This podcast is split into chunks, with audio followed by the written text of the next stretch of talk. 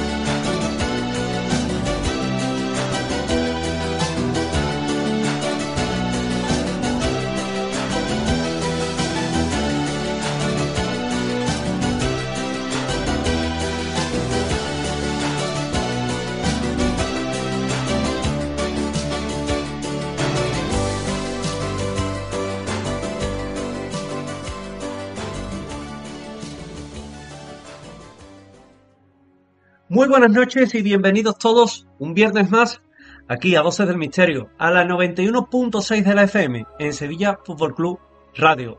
Un programa de hoy en el que vamos a hablar de un tema casi monográfico y es de la figura de Jesús de Nazaret, de la mano de un autor amigo de esta casa como es Óscar Fábrega, que acaba de escribir con Almuzara un libro que se llama Eso no estaba en mi libro de historia del Nuevo Testamento y que habla precisamente de muchos de esos interrogantes acerca de la vida del Nazareno.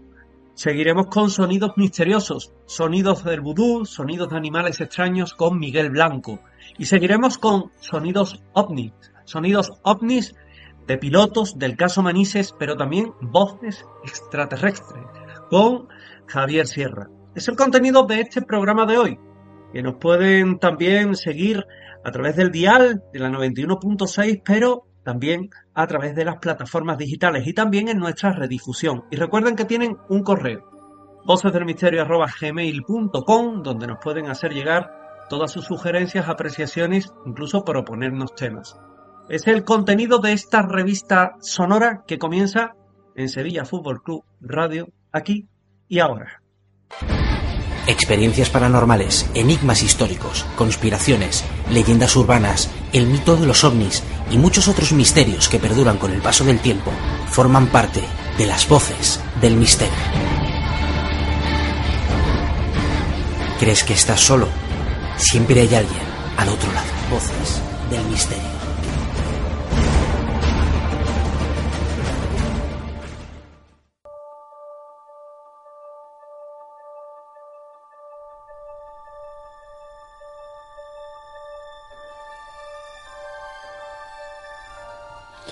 Vamos a, a iniciar un debate y para ello les voy a preguntar a, a las tres personas que tengo aquí. Voy a empezar contigo, Alfonso. Para ti, ¿quién es Jesucristo?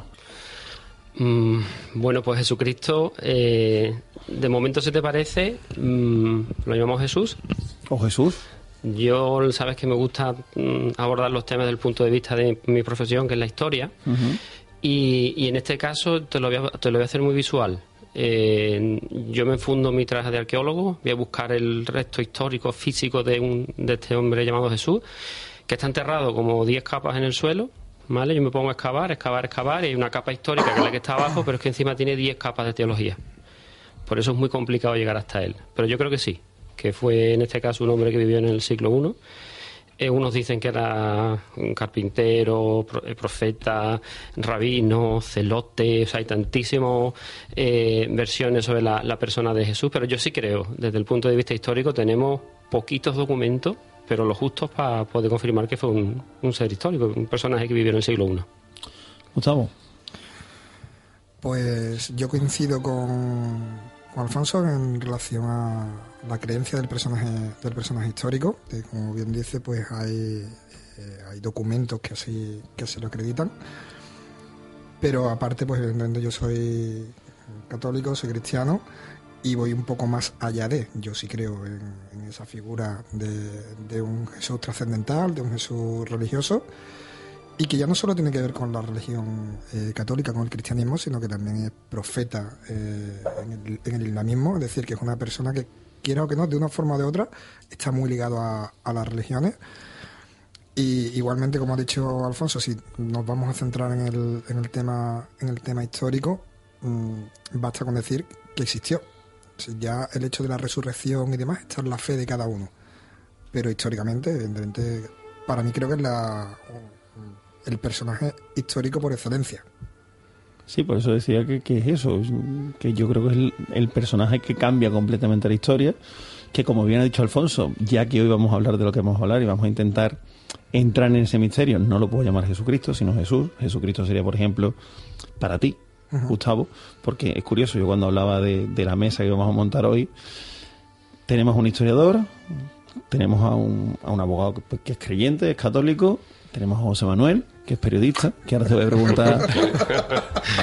Hombre, no, a ver, que yo no he dicho.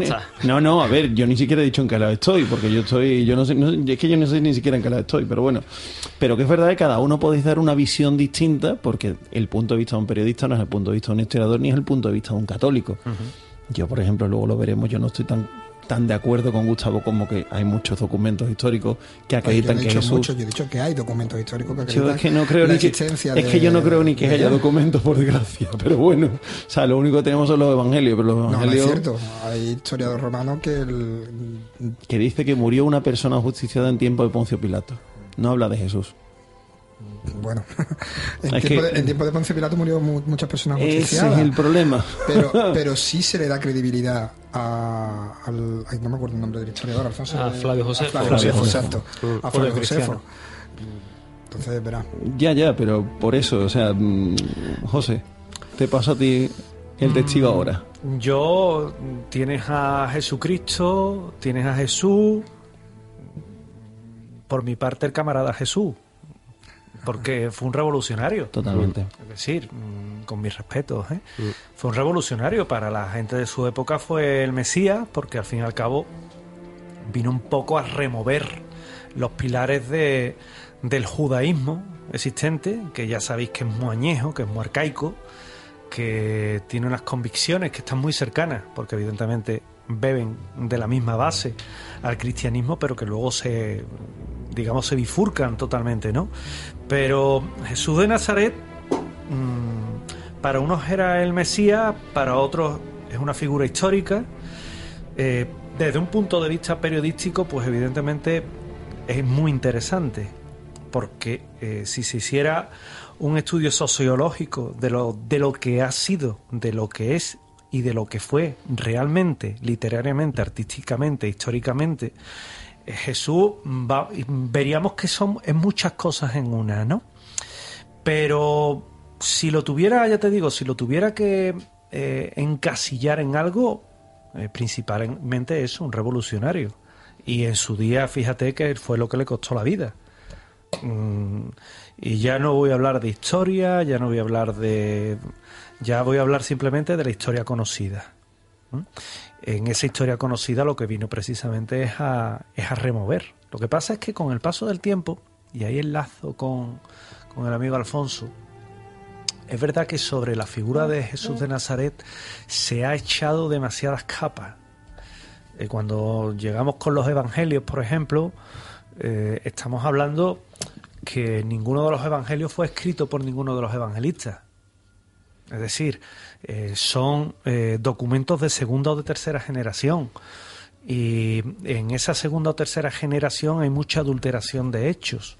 También es verdad, pliego de descarga, ¿no? Ustedes que soy de derecho, eh, que están los evangelios, en este caso apócrifos, que no sé por qué apócrifo, porque hay muchos evangelios apócrifos que tienen tanto más valor que los cuatro que, tenemos, y, y sin embargo quedaron ahí obviados es un, bajo mi punto de vista es un error, porque hoy día hay quien cuando habla de los evangelios apócrifos casi que cree que son la segunda división de los evangelios, cuando algunos son incluso más importantes que los que están, que los que figuran, que mm, eh, siempre hemos dicho, y llevándomelo a mi terreno, que los evangelistas fueron malos periodistas. Es que no fueron los evangelistas quienes los escribieron.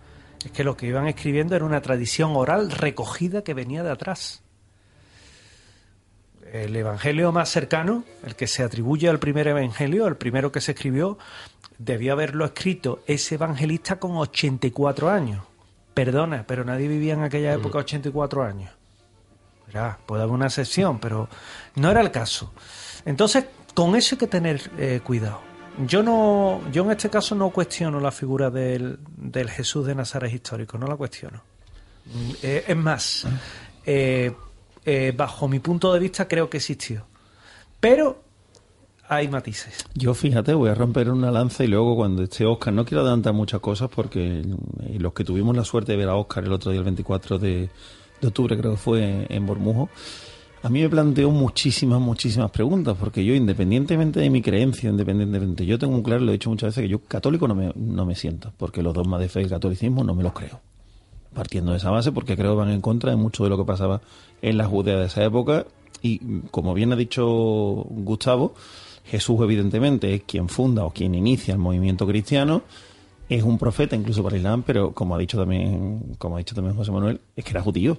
Corrección que te hago. Dime. Jesús no inicia ningún movimiento. Bueno, eh, entiéndeme que gracias a la figura de Jesús se inicia ese movimiento por otras personas. Jesús o sea, siembra una semilla. Claro, que lo toman como referencia. Él no- Exactamente. Él no, no, eh, sí, entiéndeme. o sea, Pero yo lo, lo- dudo, me he explicado mal. Yo dudo que él quisiera montar que esto. él quisiera exactamente. No, pues él simplemente eh, idealiza un concepto que es la revolución que proponía, eh, que hasta ese momento, evidentemente, eh, como una persona mm, ciertamente observadora y, y aséptica en cuanto a, pese a que profesaba el judaísmo, eso es algo que estaba ahí, ¿no? sí. Eh, simplemente lo que hace es pulir el judaísmo. Si me permites la metáfora, si el Che Guevara levantaba Con- la cabeza con lo y que era y aquello, lo que- ¿eh? Claro, por eso te digo con lo que era aquello, porque los judíos con la Torah es sota caballo rey. Por eso, pero por eso te decía que no es que lo conociera, quizás poniendo un- una metáfora un poco de juego, como hacen muchas veces, si el Che Guevara levantara la cabeza y viera en el merchandising que han hecho a su, a su costo, diría, madre mía de mi vida. Sí, total. Por eso digo, Y- y- Bueno, Che Guevara era un mercenario. sí, pero evidentemente no creo que quisiera ser el rey del capitalismo en la... Sí, pero no dejaba de ser un mercenario. Por eso. A ver, si nos queríamos acercar el- a esta figura de Jesús histórico, intentar más o menos eh, no solo imaginarnos lo que sería ese físicamente, ¿no? Ese rostro que está todavía muy un poco en el aire, ¿no? Es muy fácil. Él, como estáis diciendo, él es, nace judío, vive como un judío y muere como un judío. Me refiero que él, él no tiene la idea de separarse del judaísmo en ningún momento. Y en este caso eh, sí surge luego un, un momento muy, muy curioso y es que yo por mi trabajo además conocéis que trabajo de, de guía turístico, yo trabajo el 80% son norteamericanos y el 72% son judíos. Y, y en este caso, yo lo que me transmiten ellos es que lejos de lo que en este caso el, el cristiano esté un poco más, mm, por así decirlo, separado de lo que son las tradiciones, son gente que vive muy, muy, muy cercano a sus tradiciones. Lo que estabais comentando antes, el cambiar una coma de una línea, de un escrito, eso costaba muchísimo. Y lo que está en este caso, Jesús está proponiendo, a ver, se puede... revolución. Sí, la Esa es. revolución, el cambio. Más flexible. Sí, incluso más Sin, em- flexible. sin embargo, fijaos que también hay un detalle en lo que ha dicho Alfonso, que al final cada uno entendemos la religión a nuestra manera, Sí. a nuestra forma, la adaptamos. Porque si tuviéramos que vivir según conforme las leyes del judaísmo, iba a Sería estar- imposible. Iba a estar complicado, claro, ¿eh? Iba, a ser difícil. Entonces la adaptamos. Si te vas a Estados Unidos, tienen una forma de entenderlo. En un país que recuerdo que mm, es fácil comprar un arma y matar a alguien. Mm. Eh, si te vas, en este caso, a, a la propia Jerusalén, te vas a encontrar desde el rabino que está allí en el muro de las lamentaciones al que entiende la religión de otra forma, si bien es verdad que es el grado más extremo. Y si te vienes aquí a España, cada uno, aquí en España mucha gente cree que es la Semana Santa y ya está, ¿eh? Sí. y ve pasos por la calle. Bueno, incluso adorar, a- adorar entre comillas al Cristo del Gran Poder o al Cristo del Calvario. Ahí, o- ahí también le duele porque, claro, nos reímos muchas ocasiones del panteón de dioses romanos, que era el dios supremo y luego un montón de dioses, pero es que nosotros tenemos lo mismo. Pero tenemos al, do- al Dios Supremo y un montón de dioses que son los santitos. Pero es que nosotros provenimos de los romanos, que es el problema. Claro. Es decir, que además esa es otra de las cosas que la gente no se da cuenta. Es decir, una cosa es lo que propuso o lo que quería proponer Jesús y otra cosa es lo que luego se montó alrededor. Totalmente. Que a eso iba. Entonces, eh, realmente los romanos lo que hicieron, incluso con Pablo, con Pablo, con Pablo dice, aquí se está montando una que se puede sacar dinero y encima las hormigas pueden terminar derrotándonos. Vamos a adaptarlo y vamos a hacer que todo el mundo esté contento. Con lo cual ahora tenemos, no tenemos dioses, pero tenemos a Santa Bárbara para el trueno, a Santa Lucía para los conductores, a no sé cuánto, para no sé qué. Sí, al fin y al cabo, volvemos a tener ese panteón de dioses menores con esa figura No, de lo, que Jesús. Pasa, lo que pasa es que hay que o sea, a ver, cuidado con decir dioses, dioses menores, es decir, es A cierto ver, que son figuras estoy- religiosas. porque estoy diciendo el panteón san- romano, entonces son pero, santos. Pero son santos, es decir, no podemos coger y, y llevarnos a, a- a ser eh, politeístas de Júpiter, eh, Saturno, Urano, es decir, de coger y tener eh, los dioses Marte, Afrodita, no, No, no pero son, yo no son con- dioses, son santos. Pero yo- Santos que rezaban a un único Dios. Es decir, hay una diferencia considerable. Mm, a ver, sí, evidentemente lo, lo adaptamos al monoteísmo, pero que no deja de ser lo mismo porque yo estoy harto de escuchar gente dice, yo mi San Pancracio bendito que no me lo toquen. Yo no rezo a, yo rezo a San Pancracio. Es decir, realmente el hecho es el mismo, lo que pasa es que lo llamamos de otra forma. Pero al fin y al cabo lo que estamos haciendo es lo mismo que hacían los romanos. Los romanos iban a ponerle velas o ponerle ritos a Saturno. Ponerle, y aquí, sin embargo, se va el domingo al gran, el jueves, el viernes al Gran Poder, el jueves a la Macarena, no sé cuántas San Pancracio, No, que- Santa lo- Marta. Lo, que yo, lo que yo quiero decir es que hay distintas afecciones o distintas ah, con- eh, visiones de la misma figura, Claro. que es Jesús, y el, el Jesús del gran poder es el mismo que el Jesús del Calvario, es el mismo que el, Sí, que el del cachorro, Sí, es el sí. mismo que el del silencio. eso está claro, pero dime quiénes son entonces San Pancracio, Santa Son- Bárbara, son San Antonio santos. de Padua, San Son- Cucufato, San no sé cuánto. Son santos, y si tú vas a esos santos, esos santos seguían creyendo únicamente en un único Dios, en la Santísima Trinidad, eh, en Dios, en Jesús y en el Espíritu Santo. Pero solo hay un Dios. Sí, sí, y su sí. hijo, y su hijo, y, y esos santos, si tú lo dices, no es que tú eres un Dios, no. Entonces sí, sí, que se levantarían y se morirían otra vez de, la- de la aberración que se le está haciendo creer a las personas, aunque que puedan interpretarse a esos santos como dioses. Yo no he dicho que se puede interpretar, pero que evidentemente es un- es una adaptación de lo que una religión monoteísta al, al politeísmo romano. Es decir, vamos a adaptarlo, vamos a cogerlo y vamos a estoy- dárselo al no- pueblo. no estoy de acuerdo, no estoy de acuerdo contigo en el, en el mismo momento en el que los romanos, en el momento que estaban los romanos, o sea que Teodosio, si no recuerdo mal, creo que fue Teodosio el que. Co- Constantino, ¿no? Teodosio. Constantino en el año El que, el 326. que hizo, el que cogió y ad- adoptó la, la religión eh, cristiana, el catolicismo. Ahí no había santos, ahí solo había un único Dios. Los santos han sido han ido saliendo luego, a posteriori. luego también tienes que tener en cuenta que hay otro problema, ¿no? Por ejemplo, cuando se hace el- la selección de, de evangelio, la traducción es pésima, eso estamos de acuerdo todos, ¿no? Y aparte, los huecos del puzzle que no estaban se rellenan. Eso es muy grave, ¿no?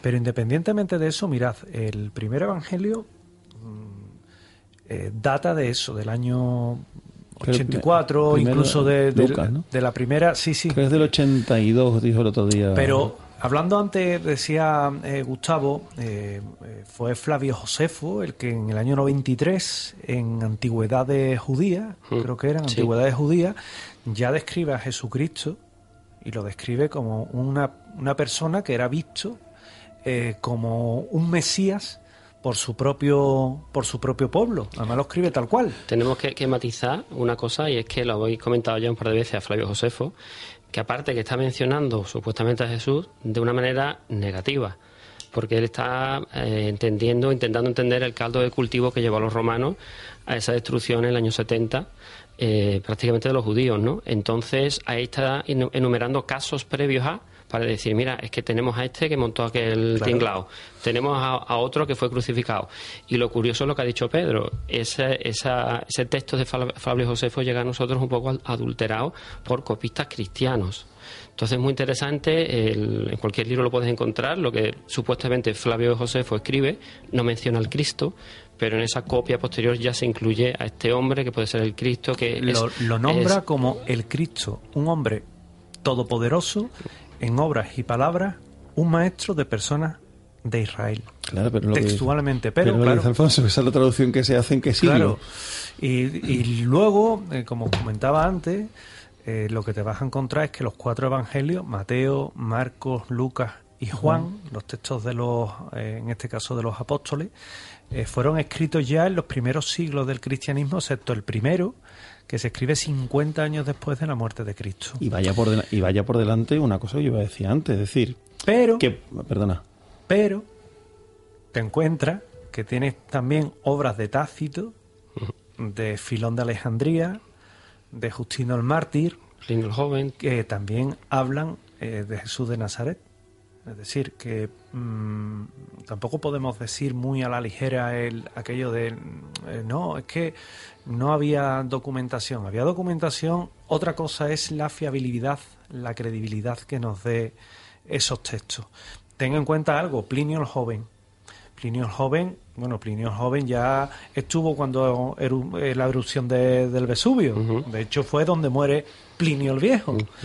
Y, y, um, estamos hablando que ya en las cartas, incluso de, creo que era Trajano el emperador, corregí, ¿eh? Sí, sí, la época. Eh, si era Trajano, sí, Trajano era el emperador, yo es que los confundo, Trajano y Adriano, Adriano, son de aquí, de Sevilla, ¿Cuál es o yo primero, los confundo. Eh, ya escribía sobre precisamente ese tema. Mm, por eso os comentaba yo que yo la figura histórica no la cuestiono, yo no la pongo en duda. El problema que es Jesús de Nazaret. claro, Si fuera un. si es que tenemos menos documentación de, de determinados faraones, que es que lo único que tenemos es una referencia vaga y no lo cuestionamos a, a los textos y los documentos que tenemos de Jesús de Nazaret. Si Jesús de Nazaret fuera y lo extrapolamos a Egipto y fuera un faraón del que nada más que hay medio. eh, medio. papiro o medios jeroglíficos. medio sello, cartucho del nombre. cartucho, no lo cuestionaríamos. Yo Eso es así, ¿eh? eso no, es no, el pero, evangelio. pero- pero- pero además si tú sabes perfectamente que yo, por muy crítico que pueda ser muchas noches con la figura de Jesús, incluso con la religión, yo creo a pies juntillas en una cosa que te encanta, que es la Sábana Santa. Sí, sí. Con lo cual, que evidentemente esa Que es persona, misterio. que esa persona existió, yo lo tengo clarísimo. Lo que no tengo clarísimo son otras muchas cosas. Nada, Pedro, yo, si os parece, sacamos aquí sobre la mesa eh, de las poquitas cosas que estábamos hablando antes que la arqueología nos trae sobre la figura de Jesús. Eso es interesante. Es muy interesante, ¿no? Entonces, ¿Te entre gustó la película El Cuerpo? el cuerpo. Ah, sí, la La de de Antonio Bandera. Muy buena- muy Muy, buena película. curiosa, muy curiosa, sí, sí. Plantea un dilema importante, ¿eh? Me gusta, sí, sí. Sí. Eh, como es arqueología, es historia, Sí, y ese cuerpo que aparece. Eh, Y además, que- teología. ¿y qué pasaría si Jesucristo estuviera enterrado? Perdón, si plantea un Jesús poco de estuviera todo. enterrado. Sí, sí. Entonces, bueno, el- lo que me interesa, como os decía, así, a bote pronto, una lápida romana en la que aparece el nombre de Poncio Pilato, cuando Tiberio es el emperador, vale, pues nos sitúa Pilato en su momento. Aparece un resto del puerto de Herodes, vale, pues también aparecen los relatos. Y luego aparece un osario eh, de Caifás, de su hijo, que menciona al padre. Entonces aquí tenemos ciertos restos arqueo- arqueológicos completamente contrastados eso es incuestionable. incuestionable que nos da una información indirecta, es decir, que el lugar, el marco en el que se desarrolla esa historia que los evangelistas nos relatan, pues a ver, que estos lugares y estas personas vivieron y existieron. Claro, eh, eh, en términos jurídicos son pruebas indiciarias. Sí, efectivamente. Tenemos ya con nosotros a Óscar Fábreca. Óscar, buenas noches. ¿Óscar? Sí, ¿me escucháis? Sí, ahora perfectamente. Hola, ¿qué tal? Perfectamente. Buenas noches. Buenas noches. Pues mira, deseando estábamos que, que entrara porque estábamos hablando aquí ya sobre la figura de, de Jesús. Y si quieres, para, para iniciar, te voy a hacer la misma pregunta que les he hecho a, a los tres, a los tres compañeros que tenemos aquí en la mesa, Alfonso, a Gustavo y a José Manuel. Sí. ¿Qué es para ti quién es Jesús? Uf, así de primeras. Así de primera. Uf, qué complicado, qué complicado. Bueno, a ver, eh, eh, lo intentar resumir lo máximo posible, ¿no? Pero bueno, a ver, yo tengo, convencido que fue, eh, primero fue un judío, aunque fuese galileo, un, religioso judío que estaba totalmente convencido de que, de que mm, protagonizaba de algún modo una misión divina y que además esa misión divina pasaba por luchar tanto luchar contra el establishment del momento, es decir, luchar tanto eh, contra el Imperio Romano como otros tantos judíos en aquella época, porque consideraba que, el Imperio Romano de algún modo frenaba o impedía que se, que se realizase adecuadamente la práctica de la religión judía, pero también luchaba contra la casta judía, la casta sacerdotal judía, que estaba precisamente en ese momento aliada eh, con el Imperio Romano. Eh, por lo tanto, fue un líder, un líder religioso, fue un líder político posiblemente, porque ambas cosas en el mundo judío van de la mano, eh, y que finalmente terminó siendo justiciado probablemente por ambas cosas.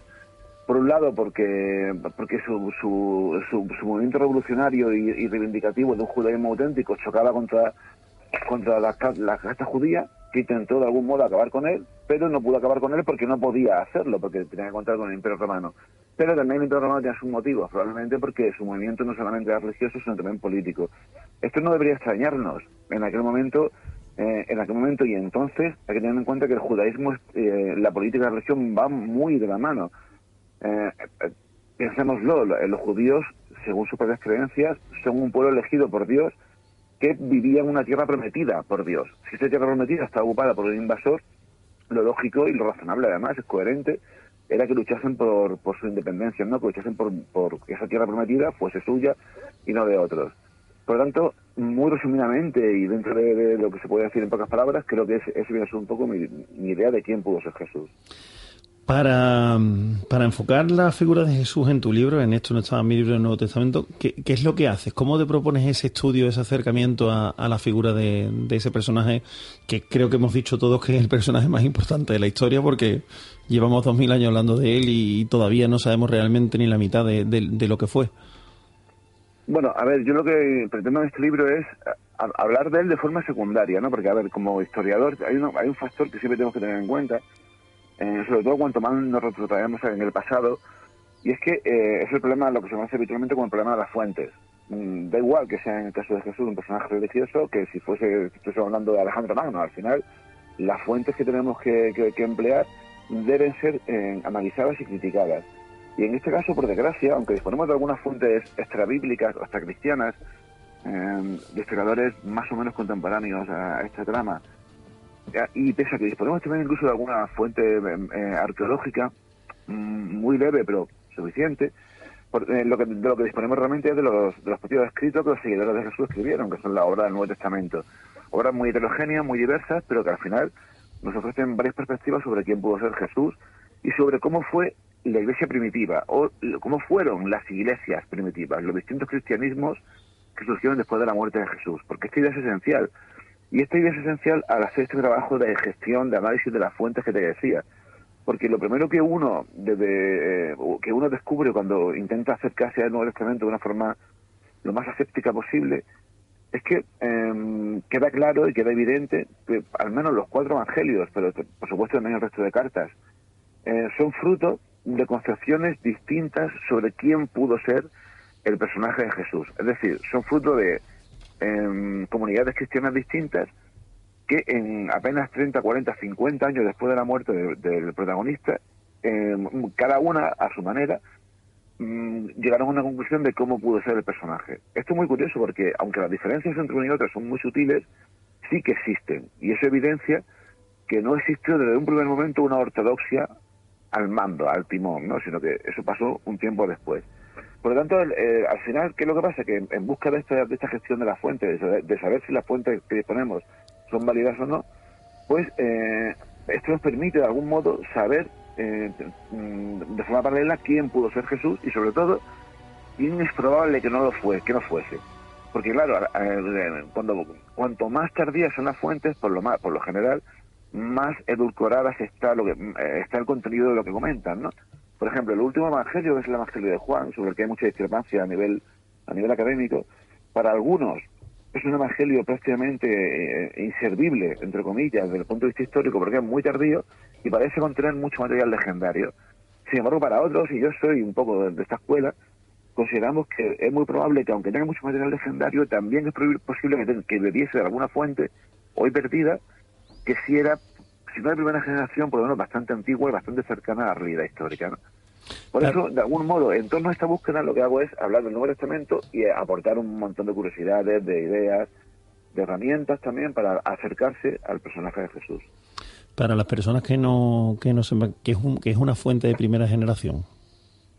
Una fuente de primera generación, em, a ver, en, el tema de Jesús, pero en cualquier tema, eh, sobre todo al hablar de cualquier personaje, tiene que ser una fuente de personas que vivieron con el personaje en cuestión, que lo conocieron en vida, y ya puede ser pues, desde los primeros discípulos, los apóstoles, no solamente los dos apóstoles, sino el resto de apóstoles que pudo tener Jesús, sus familiares, eh, incluso los miembros del Imperio Romano, los, la, casta sacerdotal judía, cualquiera de esas fuentes. Por desgracia, no sabemos si, si los judíos o los romanos escribieron algo sobre Jesús, pero sí que sabemos que, eh, o, por lo menos intuimos que si bien sus familiares o apóstoles igual no escribieron nada, sí que hubo personas que una generación después, ya de segunda generación, según la información que le pudieron aportar estos, escribieron sus relatos o eh, difundieron sus relatos, porque probablemente los escritos primeros que tenemos, los evangelios, son aún más tardíos, son ya quizás de tercera generación.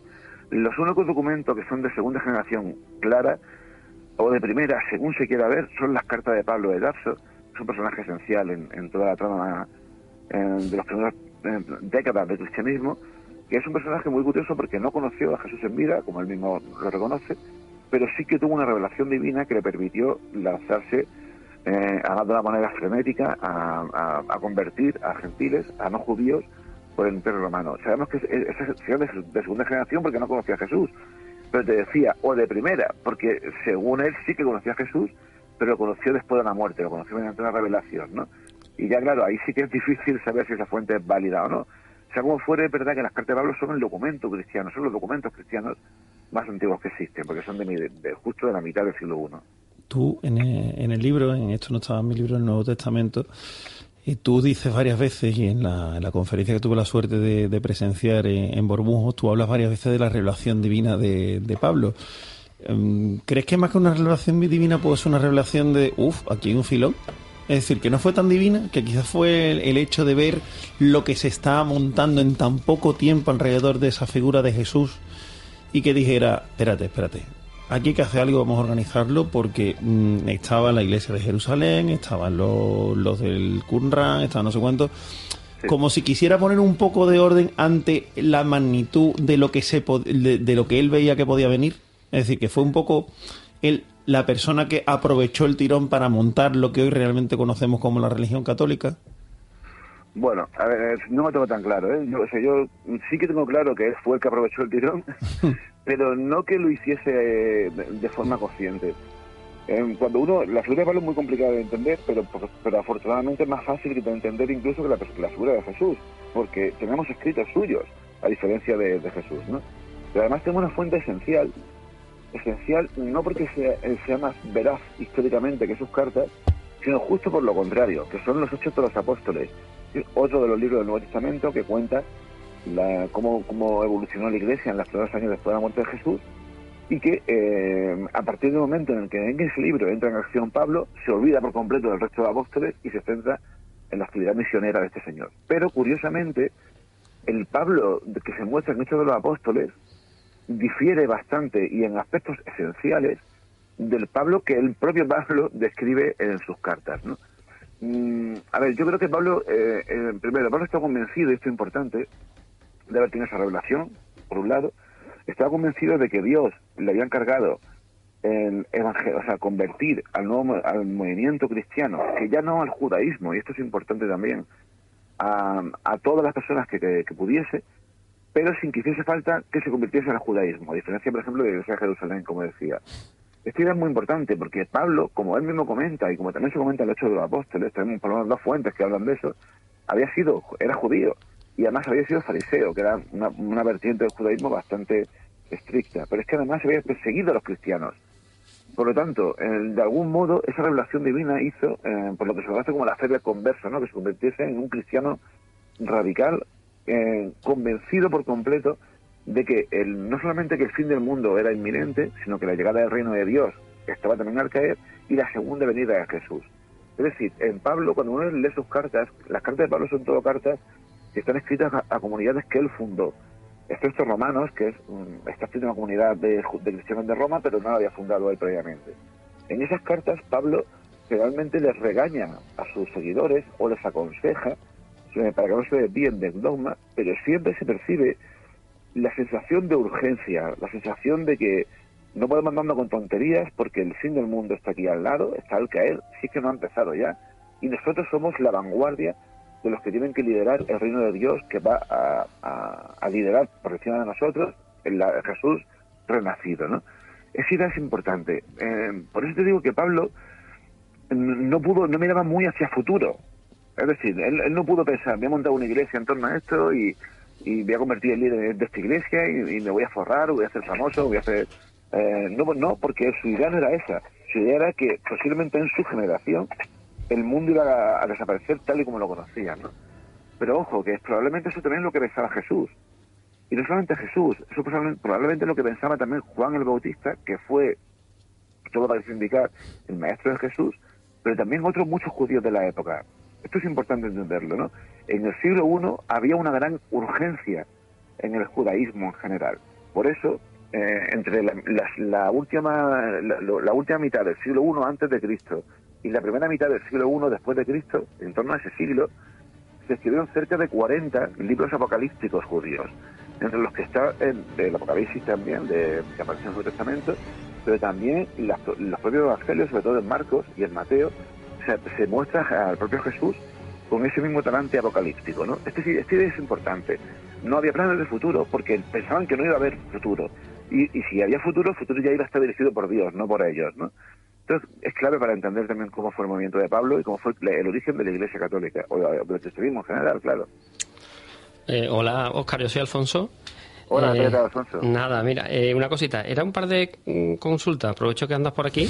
Y, nada, por un lado, tengo la sensación, he comentado antes que en mi trabajo pues de guía turístico pues coincido con muchos muchos judíos y los hay pues son más, más ortodoxos, menos ortodoxos. Y salió el, tema de Pablo de Tarso y es persona no grata para ellos. O sea, es curioso que, para ellos...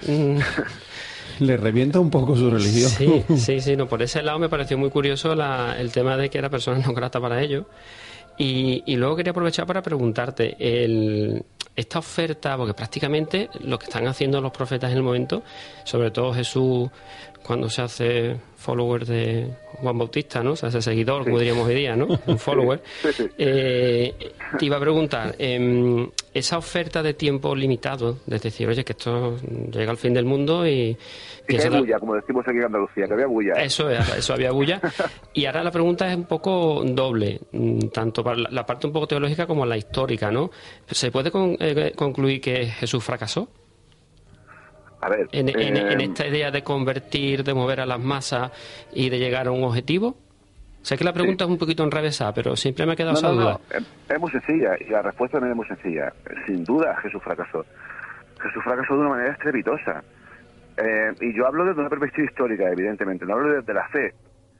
Precisamente por el fracaso de Jesús fue porque por lo que sus seguidores de, de primera generación y de segunda generación, ya como Pablo de Tarso, tuvieron de algún modo que racionalizar ese fracaso, ¿no? Jesús, eh, imaginemos, Jesús eh, pretendía ser, y seguramente él llegó a creer que lo era, el Mesías vaticinado por todos estos apocalipsis judíos o por los antiguos profetas del judaísmo, ¿no? Pero de pronto fue capturado y murió, o sea, fue asesinado de una manera absolutamente deshonrosa y terrible.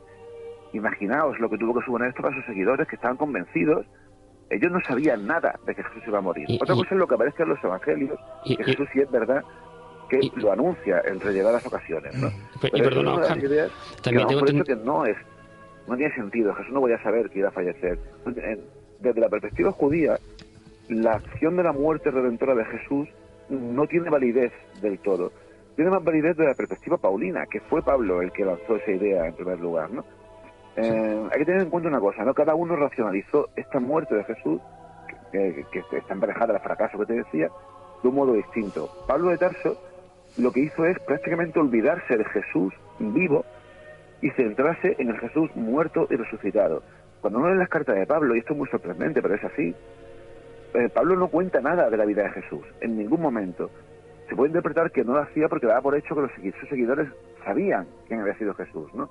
Pero llama mucho la atención que ni siquiera utilice ningún ejemplo vital de Jesús a la hora de amonestar a sus seguidores, a sus feligreses, por alguna historia. Pero es que tampoco utiliza ninguna de sus parábolas, ni apenas habla de sus milagros, solamente comenta un milagro de pasada, ¿no? Pablo se centra en su vida, en su muerte y en su segunda venida. Y de algún modo, los evangelios, que sí que hablan de, su vida, de sus milagros, de sus, de sus, de sus pensamientos filosóficos y, éticos, también giran en torno a la muerte y la, resurrección de Jesús. Es decir, fue tan tal shock eso que de alguna manera condicionó el desarrollo del cristianismo posterior, ¿no? Pero sí, sin duda Jesús fracasó, sobre todo porque si lo que él pretendía, como os he comentado al principio, era reformar el judaísmo que, del momento que según él estaba contaminado por, el mero hecho en sí de la presencia romana, fracasó porque no lo consiguió. No lo, ni lo consiguió él ni lo consiguieron los judíos en los, siguientes 100 años, que se enfrentaron incluso a tres guerras contra los romanos que perdieron todas por completo. ¿no? Eso es esencial para eso.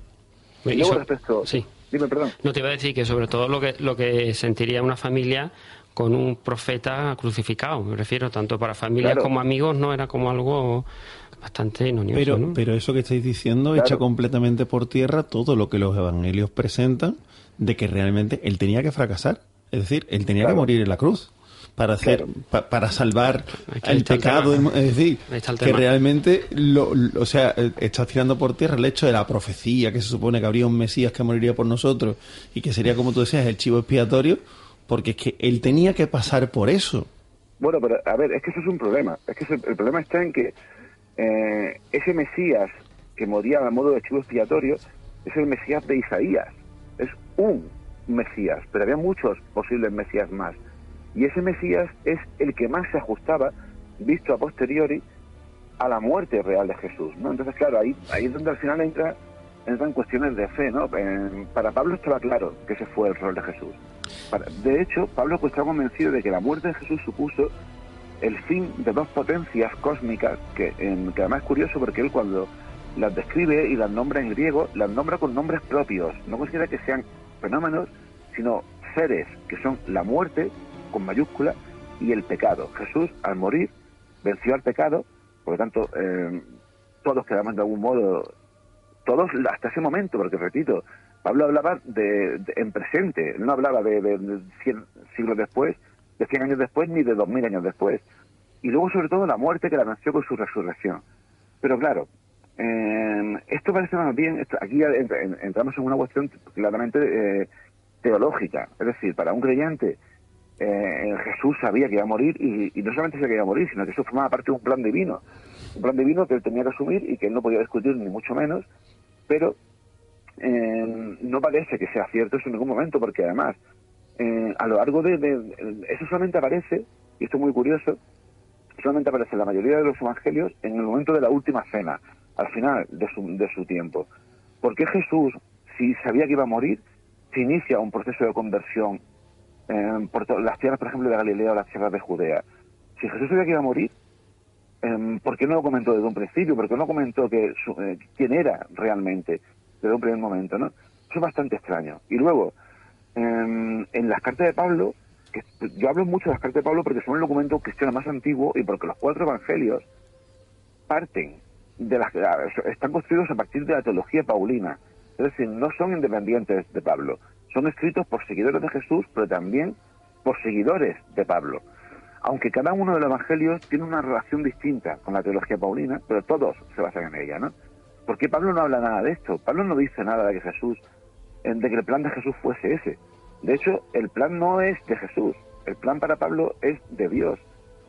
Es complicado, ¿no? Evidentemente, ya os digo, un, creyente que defienda la literalidad de los evangelios va a aceptar que, era una misión divina y que Jesús tenía que entregarse. Por eso, por ejemplo, incluso em, los, cristianos gnósticos llegaron incluso a plantear que, que, Judas, el papel de Judas, que fue que ha pasado a la historia como un personaje maligno, era esencial porque era el que tenía que entregar a Jesús, ¿no? Pero es que incluso esto del acto de la entrega de Jesús parece muy poco histórico porque no tiene sentido ninguno.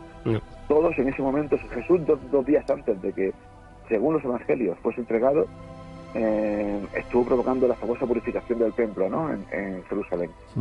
todos sabían quién era. ¿Por qué era necesario que alguien lo entregase? ¿Quién era y dónde estaba, no? Esto parece también corresponder a otros fines pues es bastante complicado, bastante complicado discernir en, eh, en esto. Nosotros los historiadores no podemos entrar en cuestiones de fe, pero sí podemos entrar en cuestiones de eh, racionalidad, ¿no? Y entender sobre todo una idea que es esencial. Jesús no fue el único que murió, el único aspirante a Mesías que en, los primeros 50 años del siglo I murió eh, intentando levantar al pueblo de Israel contra Roma. Hubo varios y tenemos evidencia histórica de todos, incluido también, por supuesto, Jesús. Pues mira, Oscar, termino yo ya, que tengo aquí mi compañero Gus que, que, va a pasar a, comentarte. Que nos quedan tres cuartos de hora que, preguntemos, que preguntemos todos. Y nada, pues dos cositas. Por un lado, el, yo el tema de Judas siempre lo vi muy raro, el tema de las 30 monedas, porque básicamente no es un dinero que te arregle el resto de tu existencia. Y hablando no hace mucho con un señor, un, un, turista que había hecho mucho estudio de la Biblia y tal, y me decía, me daba la, otra versión, decía, no, Judas traiciona a Jesús porque Jesús lo traicionó al primero. O sea, realmente Judas no lo traiciona por 30 monedas.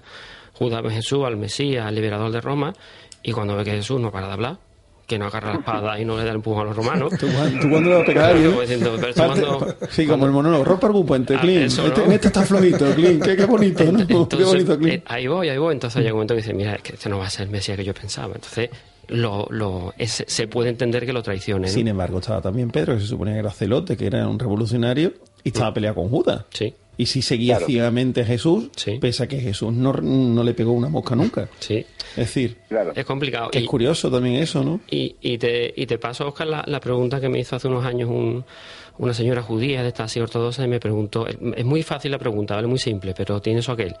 Me dice, a ver, entonces aquí en Sevilla, ¿vosotros como, quién pensáis que mató a Jesús? ¿Los romanos o los judíos?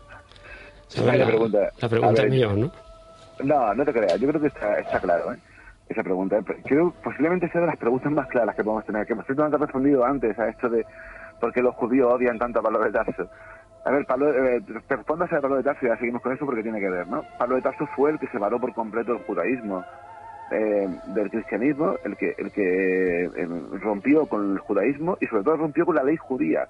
Pensad que la ley judía, que no solamente son los diez mandamientos, no solamente es el decálogo, sino que es toda la legalidad que aparece en el Deuteronomio, que es la segunda ley, que son como 160 preceptos o, más eh, muy difíciles de cumplir, aparte de un montón de preceptos secundarios, Pablo eh, consideraba que la salvación ya no, no hacía falta, para, para conseguir la salvación, no hacía falta cumplir esa ley judía.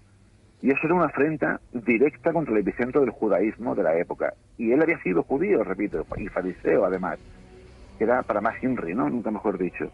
Por lo tanto, eh, eso fue un factor importante para que fuese odiado. Y luego el siguiente factor tiene que ver precisamente con lo, que te comento de la muerte de Jesús, ¿no?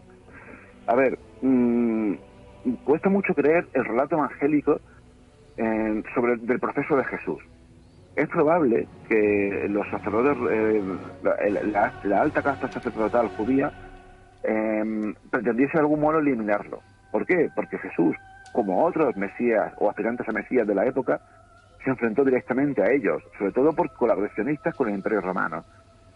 Pero de ahí a que quisiesen matarlo eh, hay un paso bastante fuerte, incluso aunque Jesús eh, asegurase ser el Hijo de Dios. Esto, que puede ser resultar muy llamativo y que es una de las cosas que los evangelios se muestra como acusación contra Jesús, eso junto, por ejemplo, con no respetar el sábado, por hacer algún milagro el sábado y alguna cosa más, eh, pues sí que pudo llevar a, que hubiese ciertas discrepancias contra él, pero no a su muerte. Y sobre todo, no, esos no eran motivos válidos para que los romanos, y mucho menos un personaje como Poncio Pilatos, un personaje realmente eh, curioso y que tuvo muchos enfrentamientos con los judíos, de hecho acabó siendo expulsado de su cargo en, Judea precisamente por esto, por una, represión muy dura contra un grupo de judíos, le importase un pimiento, nada de esto tenía que haber algo que afectase directamente al Imperio Romano. Y precisamente en la pista tenemos la forma en la que Jesús murió. Jesús murió en la cruz. La crucifixión no era un castigo que, fuese, se aplicase para cualquier caso. Se aplicaba solamente a ciudadanos de, que no eran del Imperio Romano y em, para castigos de sedición o de lesa majestad. Es decir, Jesús tuvo que, eh, Jesús, eh, como líder de un movimiento político religioso, tuvo que hacer algo que de algún modo motivó que los romanos pusiesen su ojo sobre él y acabasen acabando con su vida. Pero por ese motivo, no por motivos religiosos, sino por motivos políticos.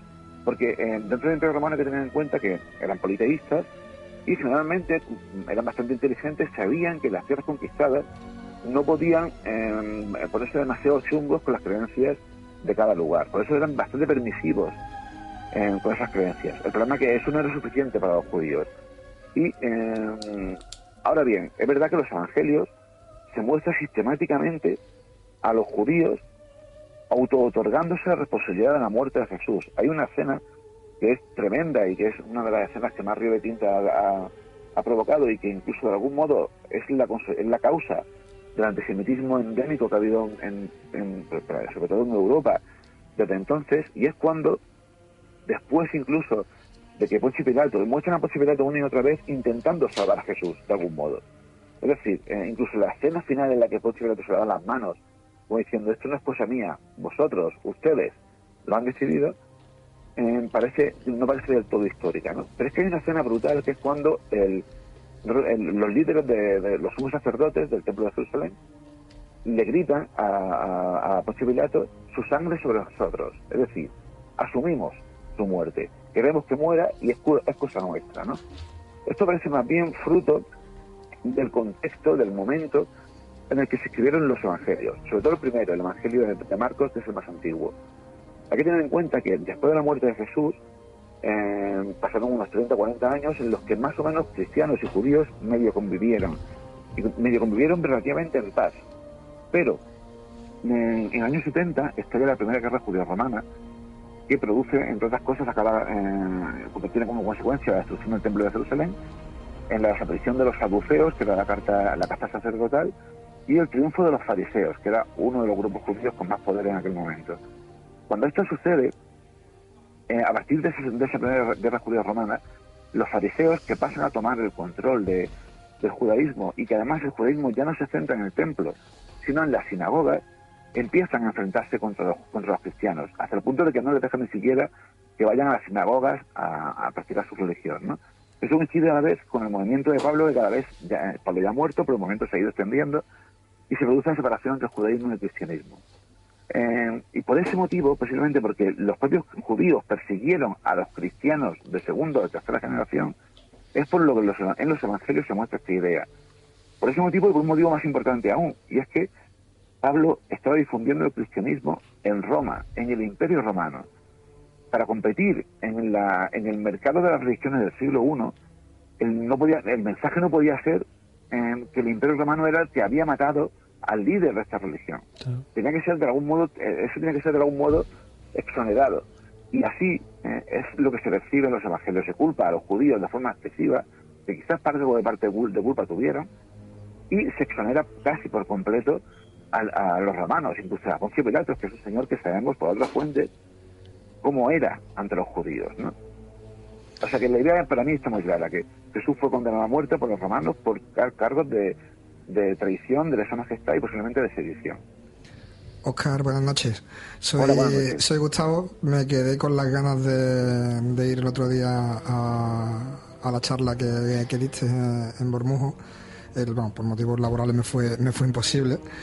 Y la verdad que te estoy, escuchando, yo soy con la parte la parte católica, como bien ha dicho, como bien ha dicho Pedro, y, indudablemente lo que estás contando, pues esto no estaba en mi libro del Nuevo Testamento. Además, pues puedo decir que tuve la suerte de, estudiar en, en, un colegio salesiano y, la verdad que, bueno, pues hay muchas cosas que de lo que de lo que comenta. Bueno, de hecho, Pedro lo primero que me dijo dice, oye, tienes que ir con la mente abierta. Sí, porque tienes que ir con la mente abierta. Para mí es muy difícil eh, separar la, la figura de, del Jesús histórico a la figura del Jesús teológico, es decir, la, la figura del, del, Jesús religioso y la figura del, del Jesús mm, histórico. Jesús y Jesucristo, es lo que antes decíamos, esa, esa dualidad. Eh, Sí, no, es decir, para mí es, eh, es el mismo Jesucristo. Sí, claro, pero por eso separar Jesús histórico y Jesucristo teológico. Claro, entonces, una de las primeras cosas que hemos estado hablando aquí en el, en, el estudio, en el, en el, programa, era de, de, si existió realmente ese Jesús histórico, si hay datos, hay eh, documentos y demás que, que, que, den fe de, de ello finalmente hemos llegado a la conclusión que quizás no estaban todos esos datos como para mm, que fuese real, pero sí todo se dice, oye, que sí, existió. Sin embargo, en la exposición que haces, sí das mucha veracidad a una serie de, hechos como eh, que mm, Jesús pues fracasó en su intento. Es decir, ¿por qué hay esa mm, duda en relación, y como bien dijo antes eh, José Manuel, decir, oye, si hubiese un cuarto o la mitad de un cuarto de lo que existe sobre Jesús, sobre cualquier faraón, no se dudaría de la, de la figura. Eh, se duda porque es precisamente Jesús o Jesucristo. En este caso, ¿por qué, por qué estás tan seguro o, esos estudios que te llevan a, estar tan convencido de cuál era la idea de Jesús si no hay ningún texto que porque evidentemente una de las cosas que has dicho es oye no hay sobre Pablo sí hay escritos o incluso escritos de él eh, pero de Jesús no hay ninguno. Porque desde mi punto de vista, te digo, es que me cuesta mucho separar al Jesús histórico del Jesús, eh, del Jesús religioso. Eh, y yo, por ejemplo, a pesar de que, como te digo, soy cristiano, he estudiado en un colegio salesiano y demás, pero yo, por ejemplo, en la figura de, Judas, sí es cierto que tengo una perspectiva distinta de la que pueden dar los evangelios de la, o de la, de la que se permite o de la que pretende dar la iglesia de ese Judas traidor eh, sino que yo lo, asemejo más. Además, hay una obra de el, Poncio Pilato, la, la, pasión vista por Poncio Pilato, en el cual hay un monólogo de, de, Judas, en el cual dice que él verdaderamente era el apóstol preferido de Dios, era el favorito, porque sobre él recae en la eh, que se cumpla su, su, voluntad. Eh, yo puedo estar incluso más acorde o más creyente con esta, con esta versión, con esta visión de Judas, que con la del Judas que, traiciona. Pero yo no creo, sinceramente, es decir, si no hay mm, escritos que puedan verificar, no hay nada que haya escrito Jesús que de su puño y letra. ¿Por qué estás tan convencido? ¿Cómo llegas a esa conclusión de que Jesús fracasó cuando a todas luces quizás sea como dice, oye, pues no, lo ha montado la iglesia, lo han montado los seguidores, Estamos de acuerdo, además, una de las primeras cosas que ha dicho eh, eh, José Manuel, eh, Jesús era un revolucionario. Eso estamos totalmente de acuerdo con ello. Incluso se puede decir que era el primer comunista de la historia. Es decir, en, el plan de, oye, pues mm, vamos a compartir. yo creo, sinceramente, que creo en la figura de Jesús histórico, creo que existió, y no lo veo como que fracasó eh, en, su misión. Es decir, es cierto, era un revolucionario, revolucionó el mundo en el que vivía hasta el punto de cambiarlo. Entonces no entiendo ese fracaso, quizás, eh, ya te digo, quizás muy eh, influido por la por, bueno, pues por la enseñanza que he tenido y, por mi por mi religión. Pero no, no, lo veo como, como tal y no sé por qué lo ves tan claro. Vale, bueno, a ver, eh, mm, te digo. A ver, eh, eh, tienes mucha razón cuando comentas que, que con otros personajes históricos, posiblemente con mucha menos evidencia, damos, no nos cuestionamos su existencia. Yo defiendo la existencia de, de, Jesús histórico, sin la más mínima duda. Tuvo que existir un personaje real sobre el que, a mi entender, se construyó un relato legendario, o varios relatos legendarios distintos, que para mí son los evangelios, ¿no? Eh, siempre pongo un ejemplo de algo parecido a esto, que es el caso de Sócrates, famoso filósofo griego, ¿no? No tenemos la más mínima evidencia de la existencia de Sócrates, pero ninguna evidencia, nada. No hay nadie que hablase de Sócrates ni en su época ni hasta apenas 30 años, 40 años después. Lo que tenemos son escritos de sus seguidores, de sus discípulos, sobre todo de Platón y de Aristóteles, pero sobre todo de Platón. Es algo parecido a lo que te cuento de Jesús, ¿no? Eh, sin embargo, nadie duda de la existencia de Sócrates. En el caso de Jesús, sí, ¿no? ¿Por qué? Pues bueno, pues hay muchas muchas explicaciones, pero eh, al, final yo no eh, yo me muestro muy combativo también con los que niegan la existencia de Jesús, porque porque me parece absurdo, o sea, no tiene sentido, no, no explica nada. Que decir que Jesús no existió no cuesta mucho explicarlo, es mucho más fácil explicar que sí que tuvo que haber un personaje real, ¿no? Y luego, sí que tenemos evidencias que permiten por lo menos saber cómo pudo ser eh, Jesús. Y la evidencia está en los propios libros del Nuevo Testamento, sobre todo en los propios evangelios. Los propios evangelios aportan muchísima información em, que hay que leer entre líneas en muchas ocasiones, pero que está ahí sobre quién pudo ser realmente. Otra cosa es que nos, pongamos de acuerdo, porque evidentemente, como eh, lo ha comentado más de algún historiador, ¿no? pero recuerdo que Antonio Piñero, en una edición que lanzó muy recientemente, una traducción que lanzó muy recientemente junto a unos cuantos compañeros sobre el Nuevo Testamento, él comentaba eso, ¿no? Que había una, como un Jesús para cada exégeta, para cada estudioso. Y de algún modo es así. Pero eso es consecuencia de la poquísima información que tenemos. Pero sí que hay unos cuantos, unos cuantos criterios que nos permiten, por lo menos, saber algunas ideas que parecen reales. voy a poner un ejemplo que yo creo muy, que es muy visual y que permite por lo menos entender a, dónde quiero llegar con esto, ¿no? Por ejemplo, eh, una cosa que yo defiendo y que parece bastante clara es que el movimiento de Jesús, a diferencia de otros movimientos que había en ese momento, movimientos mesiánicos dentro del judaísmo, tenía concedía mucha importancia a las mujeres, mucha importancia a las mujeres. Eh, a, repito, a diferencia de otros movimientos judíos, que además, como bien sabemos, el judaísmo es una religión, pues como casi todas en aquel momento, bastante machista. De hecho, como el propio cristianismo. Pero en el caso de Jesús, no en el caso del cristianismo, sino en el caso de Jesús, en su movimiento sí que tiene mucha importancia. Hay un versículo de Lucas, en el que, se, que es el primer versículo en el, que se nombra a María Magdalena, en el que se dice que, además de los seguidores varones, le seguían muchas mujeres. Y nombra unas cuantas, nombra a María Magdalena, nombra alguna más, pero termina diciendo ese versículo que estas mujeres, de algún modo, propiciaban con sus bienes, ayudaban con sus bienes al movimiento de Jesús. Esto es algo que ponía en, que ponía en grave, dificultad, en grave dificultad a los cristianos posteriores con sus propias creencias. Me explico. Eh, el criterio de dificultad consiste en que podemos dar por hecho, o por lo menos podemos considerar como, alta, como probablemente histórico cualquier eh, versículo, anécdota, incluso parábola de Jesús, que no encajase con la teología posterior. ¿Por qué? Porque si partimos de la idea de que, los seguidores de Jesús de segunda o tercera generación de algún modo adaptaron su historia a sus propias creencias, y de eso sí que hay evidencia, y luego podemos hablar de alguna, nadie se va a inventar nada que le ponga a sí mismo en entredicho. No sé si me explico. Y un ejemplo es esto de las mujeres. La iglesia de finales del siglo I ya no tenía en consideración a las mujeres. Sin embargo, esos versículos aparecen ahí, aparecen en el Nuevo Testamento. ¿Por qué aparecen ahí? Pues probablemente porque son históricos, probablemente porque no podían eliminarlos porque eran reales y porque sobre todo porque eran conocidas. Esa historia que Jesús tenía muchas de sus mujeres era ya conocida en su momento. De hecho, ahondando en esta idea de las mujeres, las testigos de la crucifixión de Jesús son mujeres, no son los apóstoles que habían huido todos. Y las primeras testigos también del sepulcro vacío también son mujeres. Hay que tener en cuenta una cosa, en ese momento una mujer, tanto en, el Imperio Romano, no podía testificar en un juicio porque su testimonio no era válido. Sin embargo, son testigos esenciales de, unos aspectos clave de la historia de Jesús, ¿no?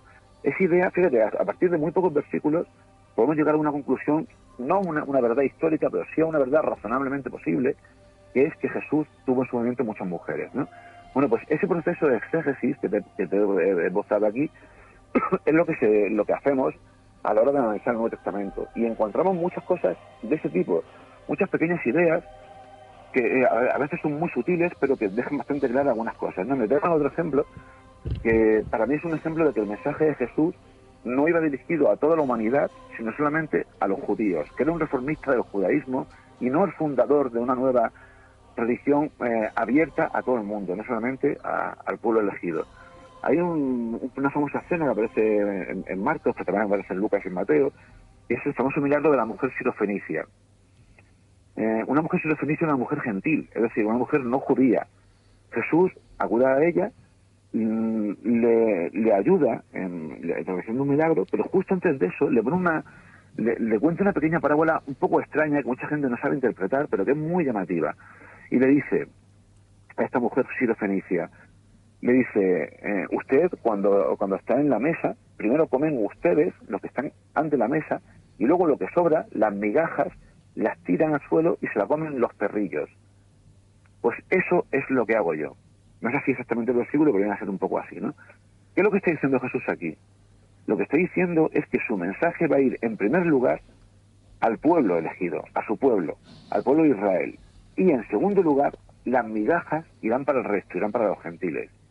Esto se ve en varios episodios más, y esto es muy curioso porque, aplicando de nuevo ese criterio de dificultad que te decía, los seguidores siguientes de Jesús, que eran parte de ese pueblo no elegido, porque la mayoría, eh, sobre todo gracias a la acción misionera de Pablo, no eran judíos, eh, no encajaban en ese tema. Sin embargo, ese versículo aparece ahí.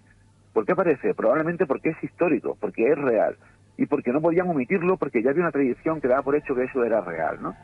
Es muy difícil este trabajo, evidentemente, y sobre todo muy relativo, O sea, las conclusiones a las que llego yo no son las que llegan a las que llegan otros, ¿no? Y al final existe una disputa académica sobre quién pudo ser eh, Jesús, sobre qué pasajes son históricos y qué pasajes no, ¿no?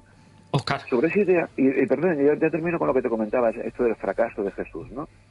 Eh, hay que tener en cuenta que Jesús, evidentemente, es un personaje increíble, fue un personaje que acabó, eh, ha acabado marcando el devenir de la historia, pero no lo hizo en su momento. En su momento no lo fue. En su momento fue un personaje prácticamente desconocido, que salió de Israel gracias a la acción misionaria de Pablo. Si Pablo no hubiese existido, el personaje de Jesús hubiese desaparecido muy probablemente como el de otros tantos mesías tuvo en esa época. Pero hubo un factor que no pasó con el resto de mesías, que es eso, un, un fervoroso misionero absolutamente convencido de que lo que estaba haciendo era una misión divina y además con esa urgencia le llevaba a predicar, eh, como se dice vulgarmente, a saco, ¿no?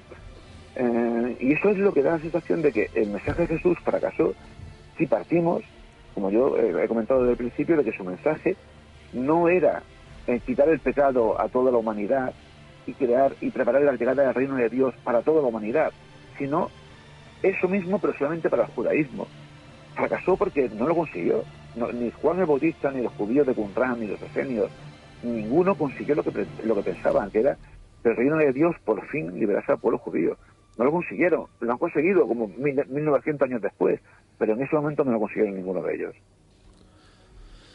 No sé si José Manuel te quería preguntar algo, Alfonso si te quería preguntar también, yo quería preguntar también otra cosa. Yo pregunto después de Alfonso, no hay problema. Yo nada, eh, vamos, todo muy interesante, Oscar. No me ha dado tiempo de leerme todavía el libro entero, he empezado hoy, y no sé si tocas este tema o no.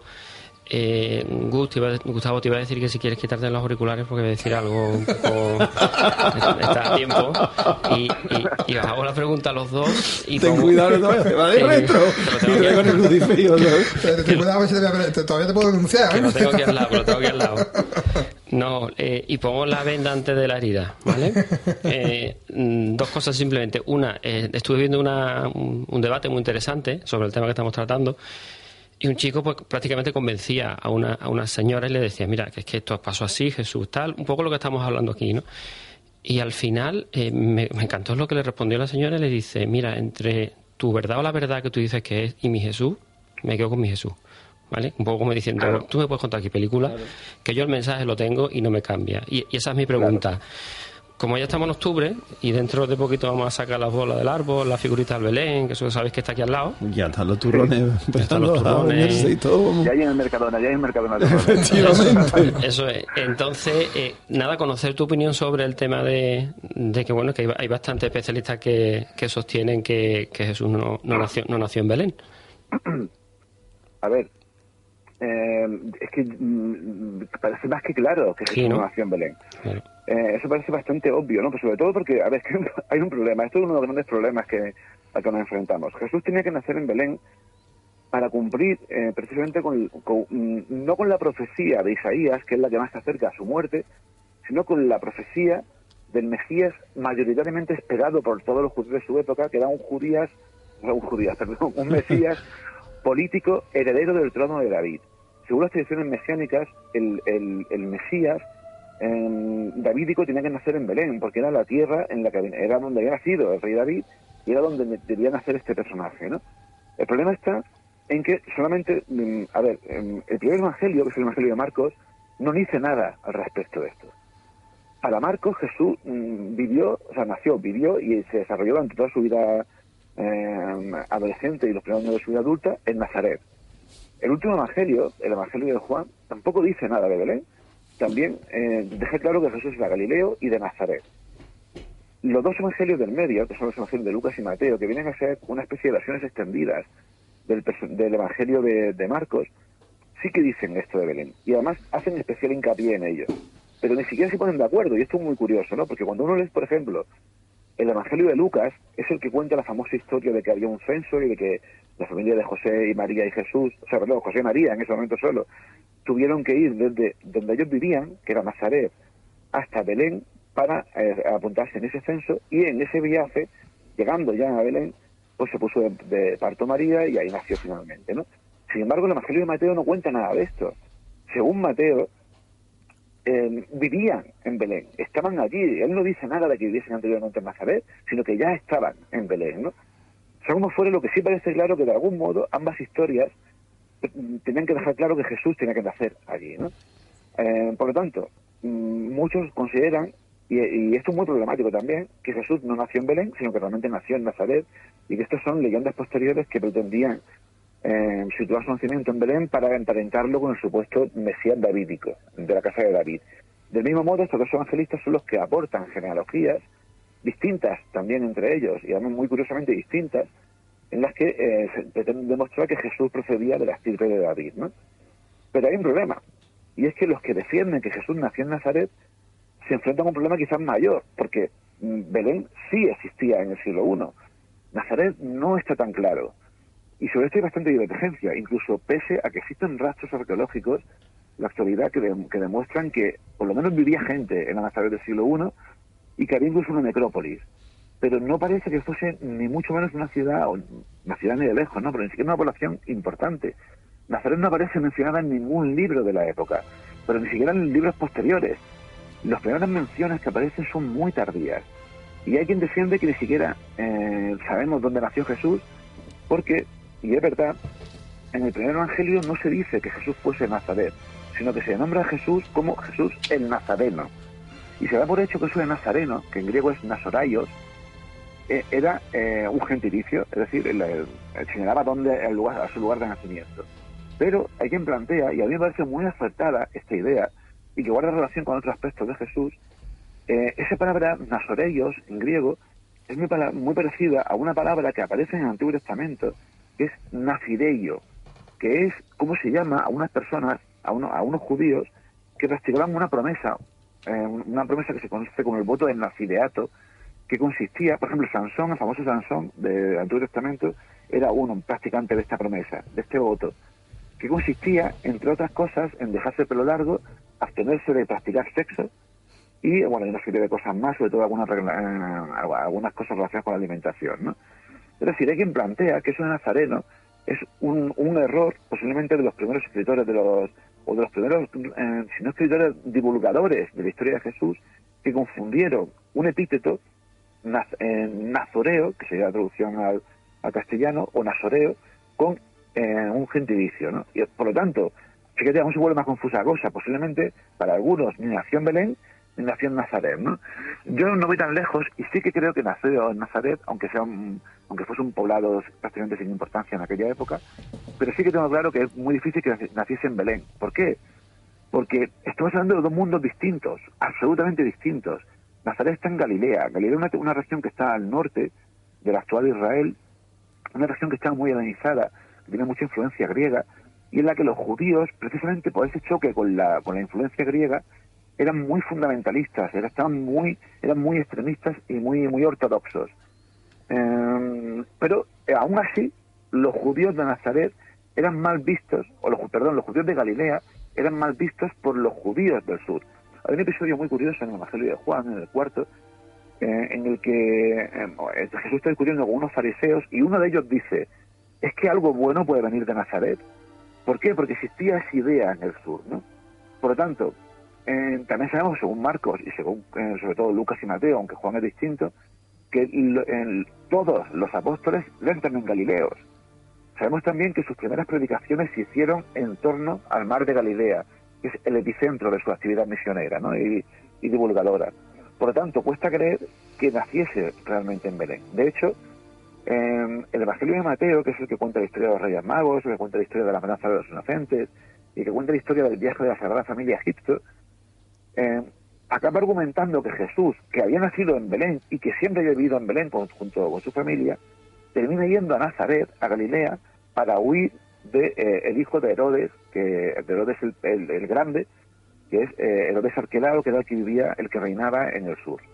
Es decir, de algún modo, eh, esto de Belén parece bastante forzado y bastante incluido por eso, ¿no? Con un fin, para, de alguna manera dotar de dignidad a, a las aspiraciones mesiánicas davídicas de Jesús.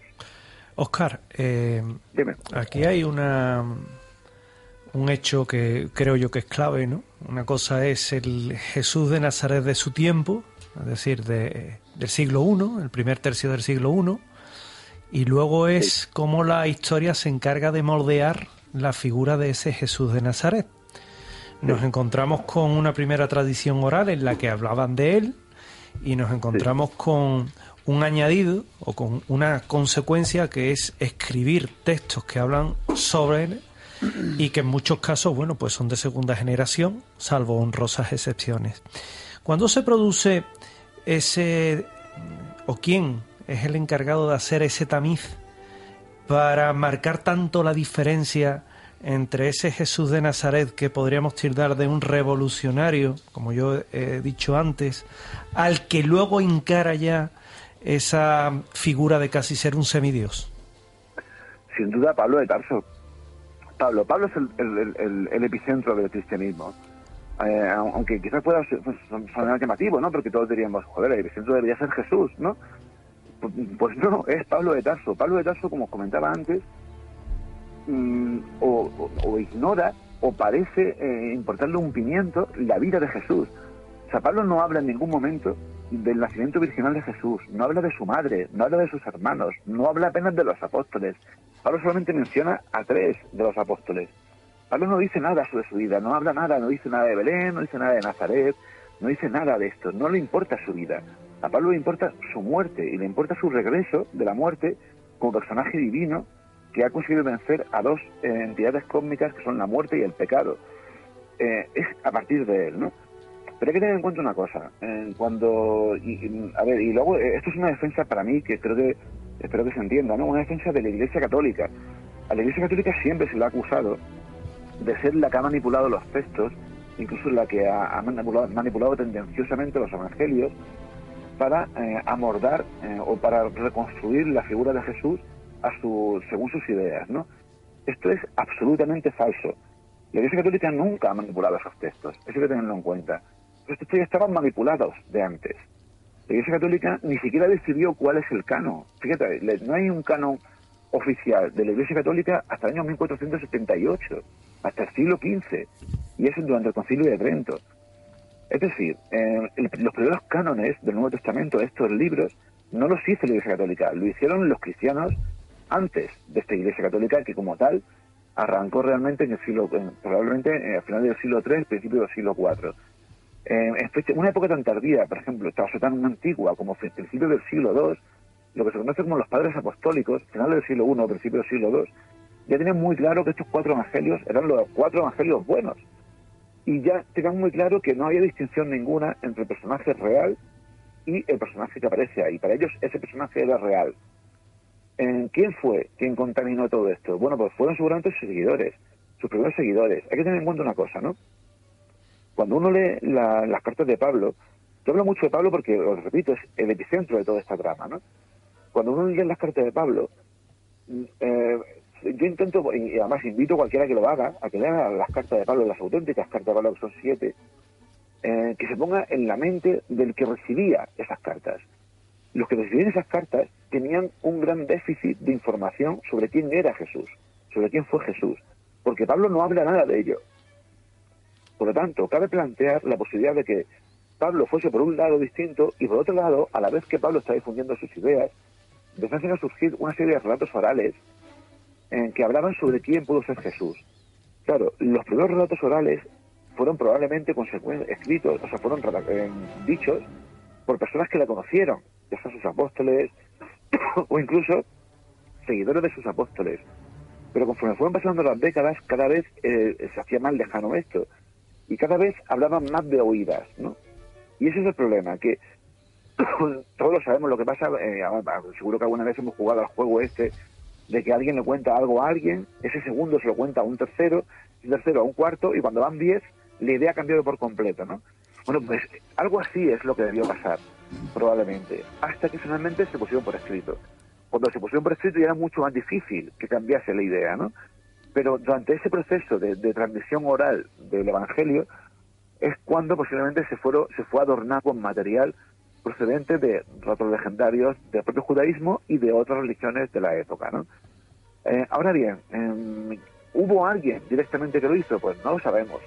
Yo sí que soy un ferviente defensor de que, aparte de los documentos más antiguos, que son la las cartas de Pablo, el Evangelio de Marcos y lo que se conoce como fuente Q. La fuente Q es una, una hipotética fuente que no sabemos, que no tenemos eh, constancia histórica de que haya existido, pero sí que tenemos una constancia teórica de que debió de existir, porque es una serie de material común que hay en Lucas y Mateo, que no está en Marcos, pero que en ellos está eh, prácticamente literal. Es decir, tuvo que haber una fuente escrita que contenía sobre todo dichos de Jesús y que se ha perdido, ¿no?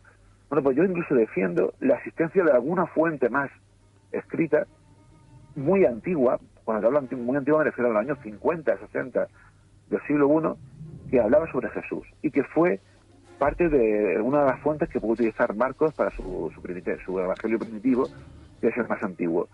Por desgracia, es posible que nunca encontremos esas fuentes perdidas, ¿no? O es posible que sí. La arqueología eh, en el siglo XX, por ejemplo, protagonizado hallazgos increíbles. Uno son los manuscritos del mal muerto, que son importantísimos, aunque no para la historia de Jesús, sí para entender en qué creía Jesús, pero sobre todo los manuscritos de los, textos de Naz-Hammadi, que son una serie de una biblioteca completa que se encontró en Egipto, que, que pertenecía a los gnósticos y que nos eh, ofreció una cantidad de información brutal que tampoco ayuda a entender quién fue Jesús, pero sí a entender cómo surgió otro de los cristianismos que se desarrollaron en aquella época hasta que acabó imperando la, ortodoxia de Roma. ¿no?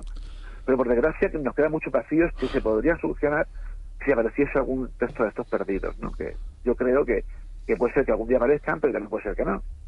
Oscar, nos quedan prácticamente 3, 4 minutos. Yo mm, se me han quedado muchas preguntas en el tintero. Yo te emplazo a que a que entres otro día con nosotros. Bueno, yo estoy emplazo a, a, cuando tú quieras, tantas veces como tú quieras. Pero a mí se me ha quedado en el tintero muchas cosas de los evangelistas, muchas cosas de Juan. Preguntarte así a bocajarro qué pensabas o en el emplazamiento histórico de Jesús de la Sábana Santa. Pero como eso, como nos quedan tres minutos y te emplazo para otro día, eh, así en tres, tres, cuatro minutos. Explícale a la gente que nos esté escuchando, a la gente que no tuvo la suerte de, ir a Bormujos el día 24, qué es lo que se pueden encontrar en tu libro, esto no estaba en mi libro del Nuevo Testamento, qué es lo que van a encontrar o, por qué crees tú que es un libro que se debe leer para las personas tanto católicas como agnósticos, como ateas, como otra religión, para entender o acercarse a la figura de Jesús. Bueno, primero eh, esa idea que has comentado, ¿no? Yo no soy creyente, pero mm, como creo que dejé, dejé bastante claro en la, en la charla esta de Bormujo, ¿no? Y lo dejo también claro en el libro, respeto profundamente a los creyentes. De hecho, me parece eh, una religión preciosa. Me parece la religión más bonita que existe, sobre todo desde el punto de vista ético. Eso de ama al, próximo a ti mismo, eso de pon la otra mesilla, me parece eh, de un alcance ético brutal y que la religión no creyente tardó como 16, 17 siglos en igualarlo, ¿no? Con Kant y con el famoso imperativo categórico. Eso es de un alcance eh, moral alucinante, ¿no?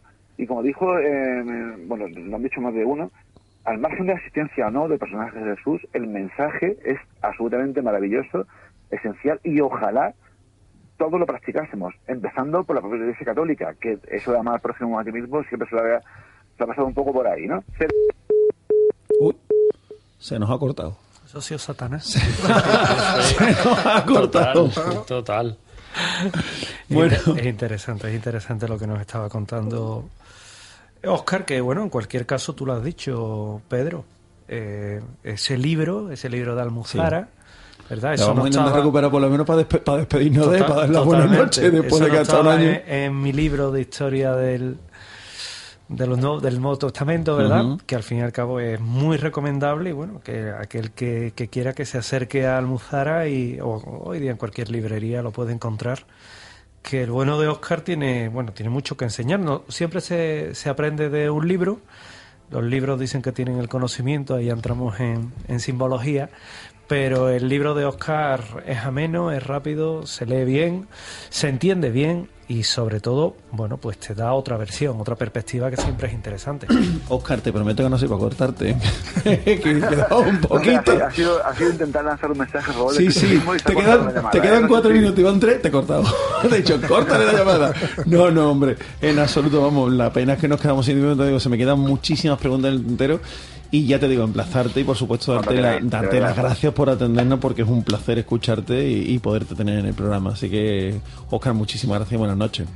Nada, gracias a vosotros, es un placer conversar con vosotros y por supuesto ahora que se acercan estas fechas de mantecados polvorones y muchas celebraciones, si os parece, eh, pues seguimos hablando del tema que seguro que hay muchas cosas que comentar. Abre tus oídos. Se escuchan sonidos extraños. Susurros del más allá invaden tu radio. La historia y el enigma se abren paso a través de las ondas. Los especialistas más experimentados se reúnen cada viernes en esta sintonía. Únete a nosotros, amante de lo desconocido. Voces del misterio. Tu voz.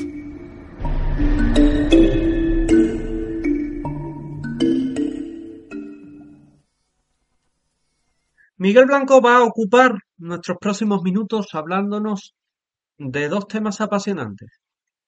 Sonidos criptozoológicos y sonidos del vudú.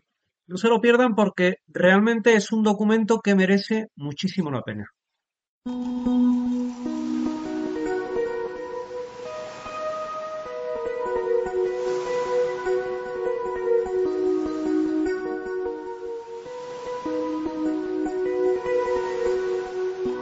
El siguiente bloque de grabaciones no deja de ser menos curioso. Son sonidos de animales que oficialmente no existen. Animales del llamado reino criptozoológico, como el monstruo del lago Ness o Selma, una serpiente marina de gigantescas dimensiones que habita en los lagos nórdicos. La ciencia oficialmente no acepta su existencia, pero a modo de curiosidad nosotros podemos ofreceros el sonido que emite. Ha sido grabado recientemente por un equipo de investigadores. Escuchemos.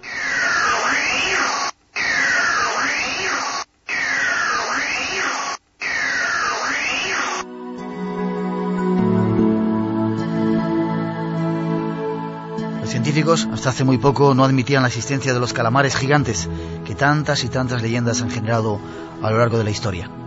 Ahora, los estudiosos más atrevidos ya han constatado la existencia de algunos ejemplares que podían tener más de 20 metros de longitud. Algunos, aunque de menor tamaño, han sido capturados en aguas del Cantábrico.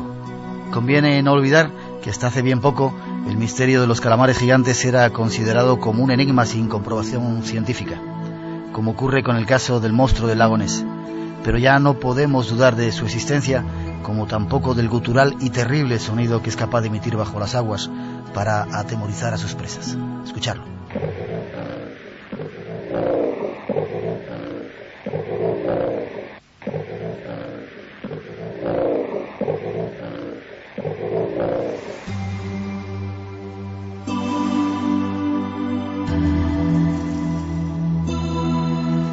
Hace pocas semanas y por primera vez, los científicos lograban aislar material genético de un supuesto yeti. La existencia del abominable hombre de las nieves siempre ha sido considerada como un mito. Tampoco es cierto.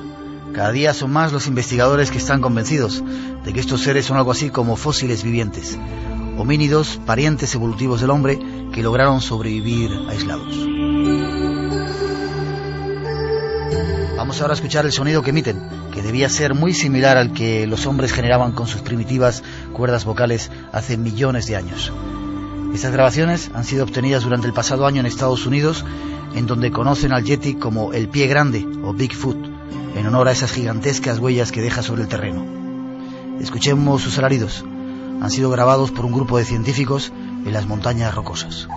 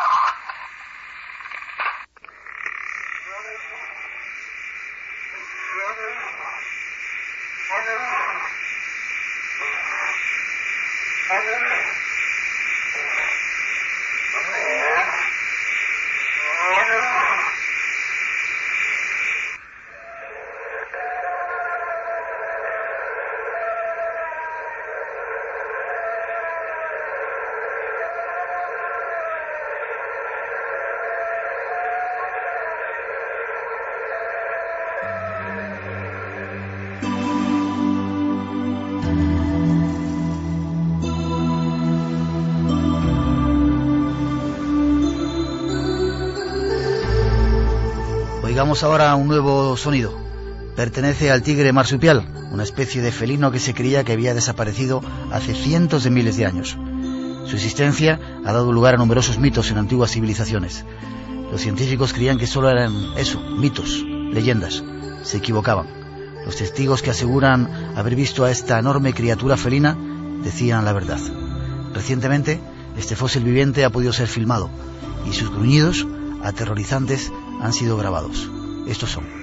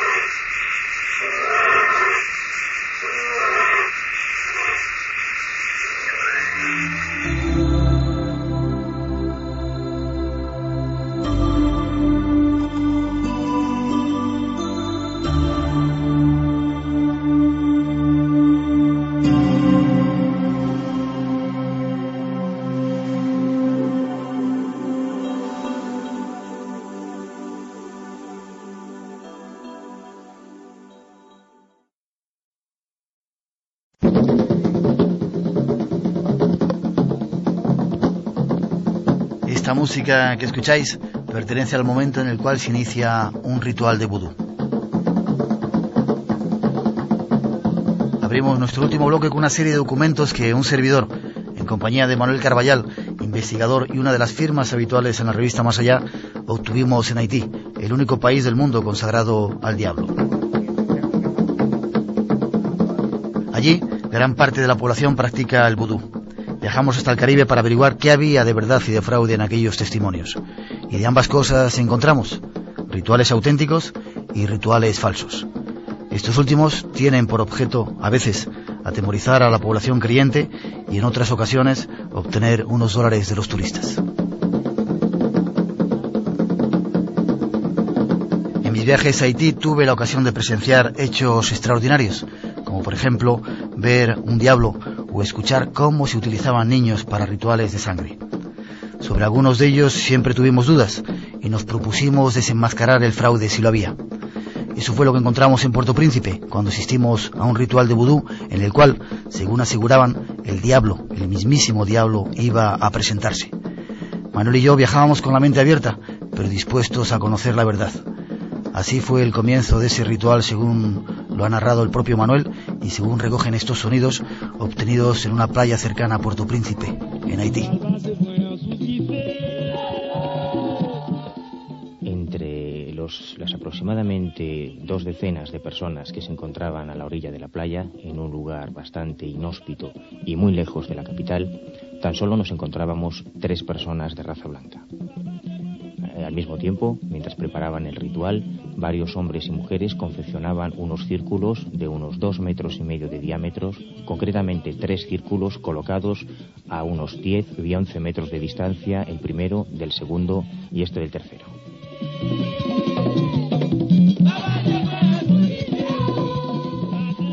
Aproximadamente a las 10 de la noche comenzaría el ritual. Los cánticos y las invocaciones, tanto en creol, la lengua nativa de Haití, como en latín, para intentar que se manifestase ese supuesto demonio.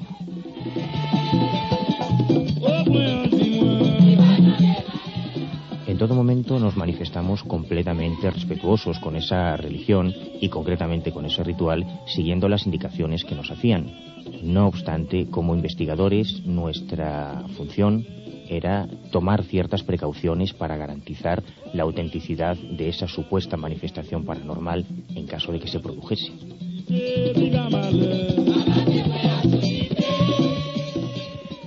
Por eso, mientras los brujos y los hechiceros preparaban los rituales, las velas y los ungüentos que se utilizarían en la ceremonia, nosotros tomamos algunas medidas de precaución. Por ejemplo, colocar una grabadora oculta precisamente en el círculo donde supuestamente iba a materializarse ese espíritu que se activaría solo cuando escuchase algún tipo de sonido cercano.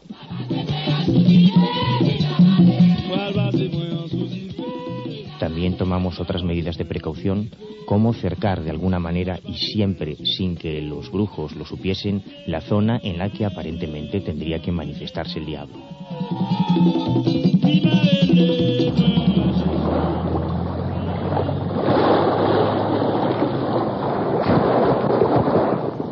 Mientras los unganos están haciendo los círculos, eh, nosotros hemos aprovechado para colocar en algunos puntos estratégicos alrededor del círculo principal, donde supuestamente se va a materializar ese, ese fantasma o ese espíritu, hilos de nylon para evitar que alguien pudiese atravesar esas zonas de setos y de arbustos sin que nos diésemos cuenta. Si después de la experiencia esos hilos están rotos, pues sabremos que alguien muy corpóreo, muy físico, ha pasado por ese lugar para llegar al círculo de la supuesta aparición.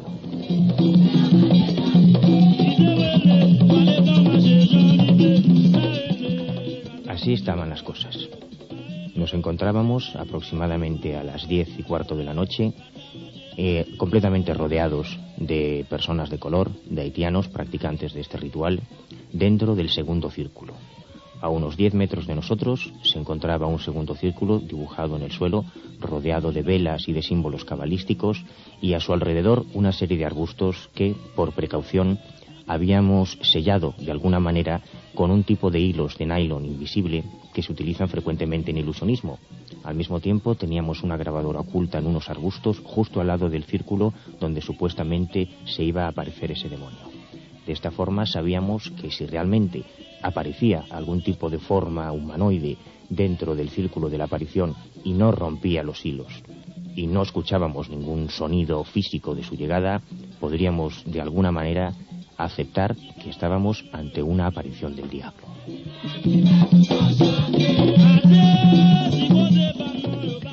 Y así, en un ambiente de cierta tensión y por supuesto con mucho respeto, comenzó el ritual.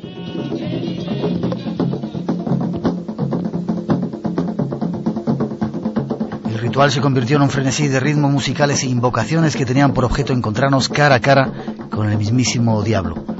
Preparamos mientras tanto una serie de trampas para averiguar si lo que allí iba a ocurrir era cierto o no, y lo primero que pasó fue lo que nos anunciaron. Apareció un diablo. Tuvimos que permanecer algo más de una hora eh, completamente firmes dentro del círculo, con la prohibición expresa de salir de él, mientras se producían estas invocaciones. Y de pronto, ante nuestros ojos, Aproximadamente a unos 50 o 60 metros se produjeron dos grandes llamaradas.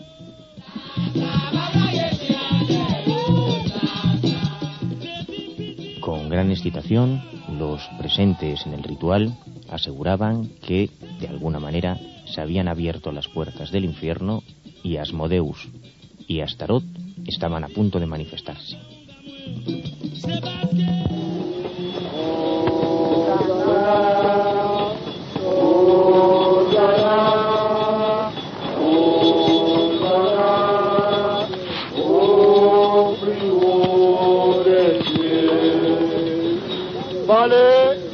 Parlez Restez à ma faveur, faites prier ta puissance, en les flammes et l'esprit de l'enfer, et viens faire mon bonheur. Dans ce plus chez Maître Astaroth et Maître Aspodé, le secrétaire des mers fait apparition là sur la terre bénie pour célébrer votre à ce soir. Le Maître Saliba et Maître Rochagao.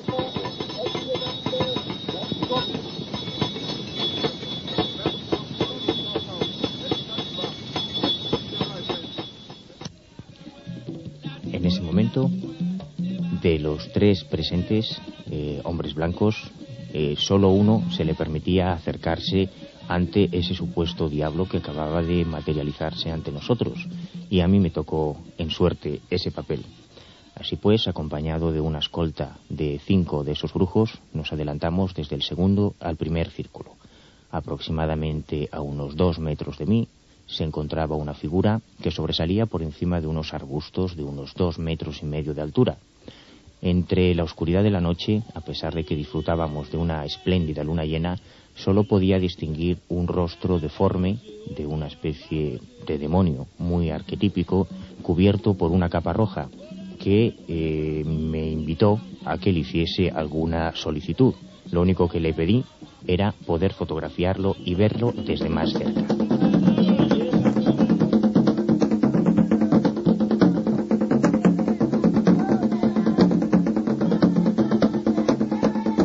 Diablo oculto tras la maleza que llegó desde el cielo, entre llamaradas de fuego. Después llegó la agria realidad. Nos faltó tiempo para comprobar que los precintos empleados se habían roto y que en la grabadora habían quedado registrados los pasos de alguien que se acercaba al lugar del cual había surgido aquel diablo. Un diablo que, desgraciadamente para nosotros, en aquella ocasión era tan solo de carne y hueso. No caímos en la trampa, pero quisieron engañarnos. Y aquello, lógicamente, provocó un intercambio de opiniones muy fuertes durante el cual llegaron a aflorar algunos machetes.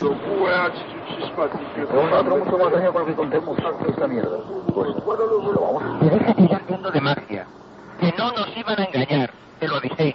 Te dije que no nos iban a engañar. Te dije que tú lo habías visto. Me dijiste que sí lo habías visto. Me dijiste, me garantizaste que era auténtico. Entonces, entonces, entonces, ya estamos en la misma situación. Yo me he venido desde España para conocer tu religión. Y me he encontrado mierda. Es lo que me he encontrado. Espera. Es su problema, chico. Usted va a perder la cabeza. No, bien, está tranquilo ya. Estamos tranquilos, estamos tranquilos. ya. Tranquilos. No, por favor, vámonos al hotel. Vale, vale más el estar tranquilos, el sueño que yo voy a dormir, que el estar aquí pendiente que nos den 200 o 250 dólares.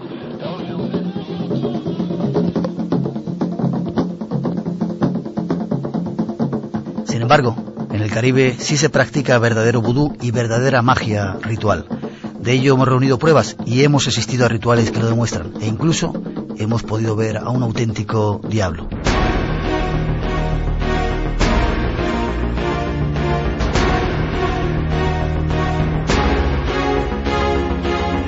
Hasta aquí este CD que la revista Más Allá os ha ofrecido. Queremos agradecer en este momento la colaboración de muchas personas que nos han cedido su material y queremos agradecer, por supuesto, tu interés. Es imposible con tan solo unos sonidos transmitir toda la esencia del misterio. Nosotros lo hemos intentado, ofreciendo un pequeño puñado de documentos fundamentales e inquietantes. A partir de ahora queda nuestra invitación a que sigas buscando la magia y el misterio. El mundo del misterio está ahí a un paso, más allá de nuestras ideas. Si le abrís las puertas, os encontraréis un universo inquietante. Sin duda, nos volveremos a encontrar en este camino del más allá. Mientras tanto, nuestros mejores deseos para todos.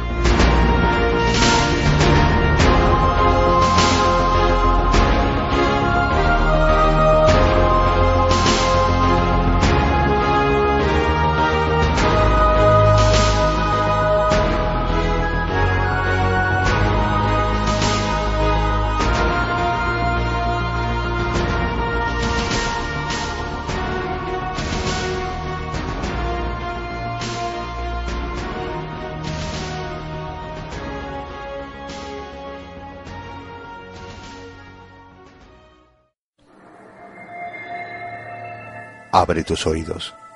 Se escuchan sonidos extraños. Susurros del más allá invaden tu radio.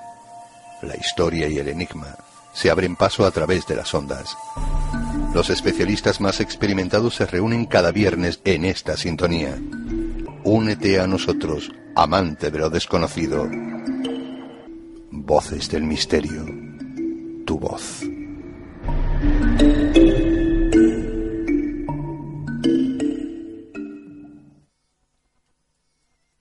Y nuestro último protagonista, Javier Sierra, que nos habla de sonidos extraterrestres, ovnis y voces de otros mundos.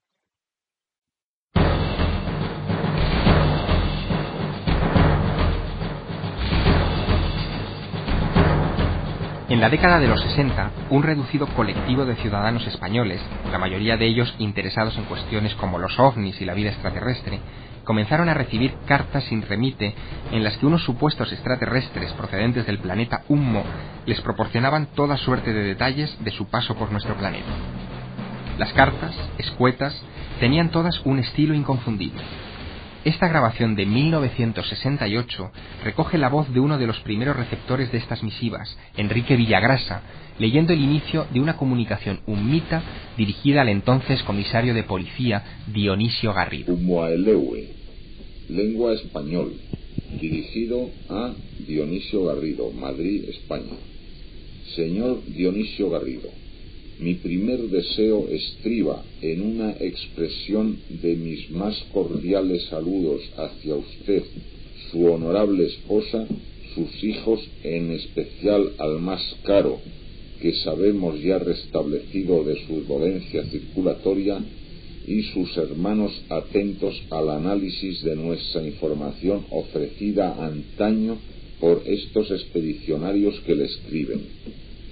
Señor, de mis hermanos no presentes hoy, he recogido este flujo informativo sobre ustedes. Yo me consideraría dichoso conociéndoles personalmente o al menos manteniendo con todos alguna cordial conversación a través de circuito telefónico. Razones de disciplina de grupo me lo impiden, mas quede a salvo mi sincero deseo de que el entrañable puente espiritual con nuestro pueblo no se rasgue jamás.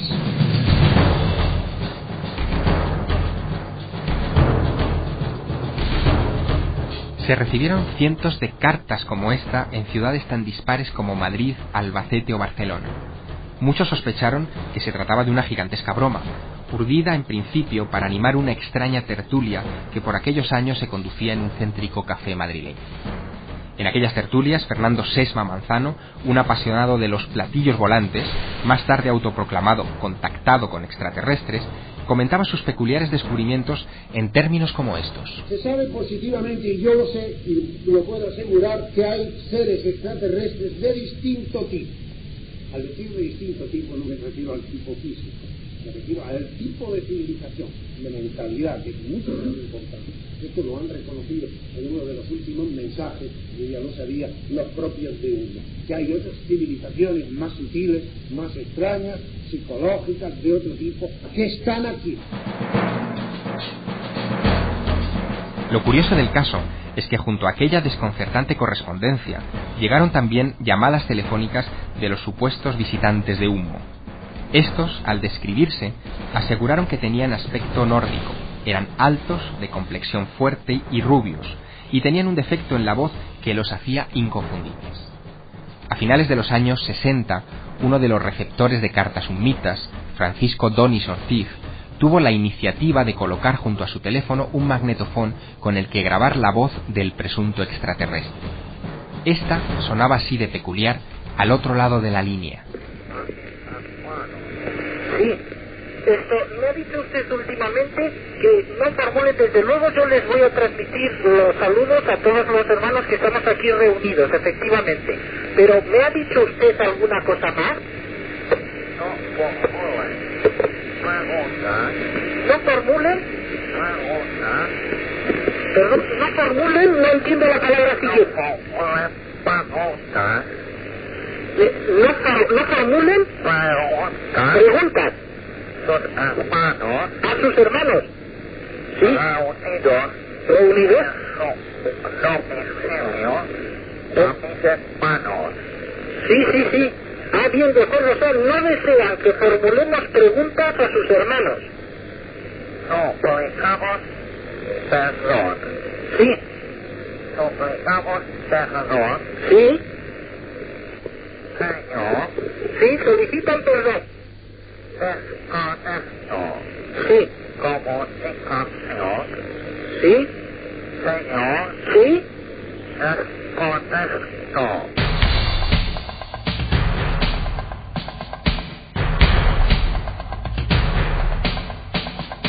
Los humitas siguieron enviando cartas hasta bien entrados los años 90 del pasado siglo, aunque hoy existen suficientes indicios para afirmar que buena parte de las cartas, mensajes y llamadas fueron fraudulentas. Fruto de un elaborado engaño que durante décadas eclipsó otros asuntos ufológicos más serios. La duda, no obstante, planea aún sobre ciertos episodios de una trama que duró casi cuatro décadas y que todavía sigue bajo observación de los expertos.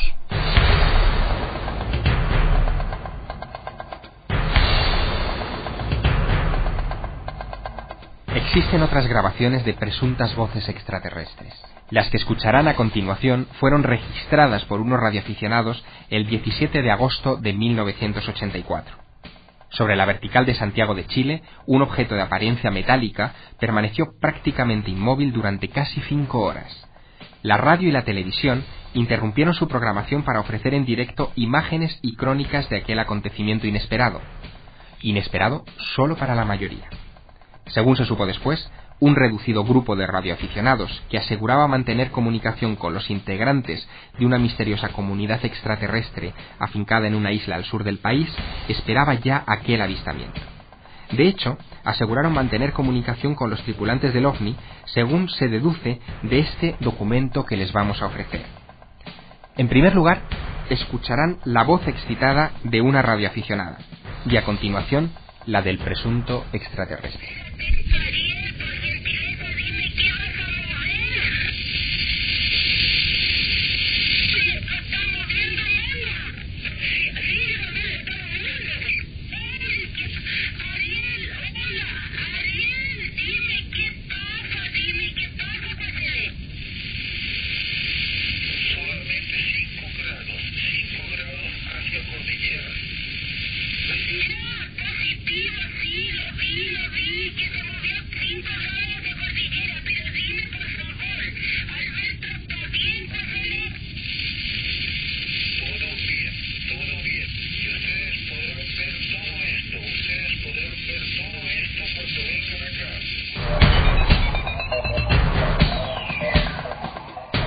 Misteriosos comunicantes de voz metálica aseguraban formar parte de una comunidad llamada Friendship, que estaría afincada en el sur de Chile. Durante la comunicación, anticiparon los movimientos del ovni e incluso advirtieron del peligro que corrían aviones y helicópteros.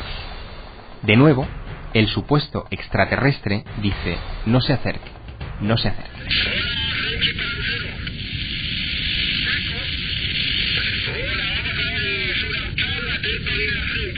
Thank you.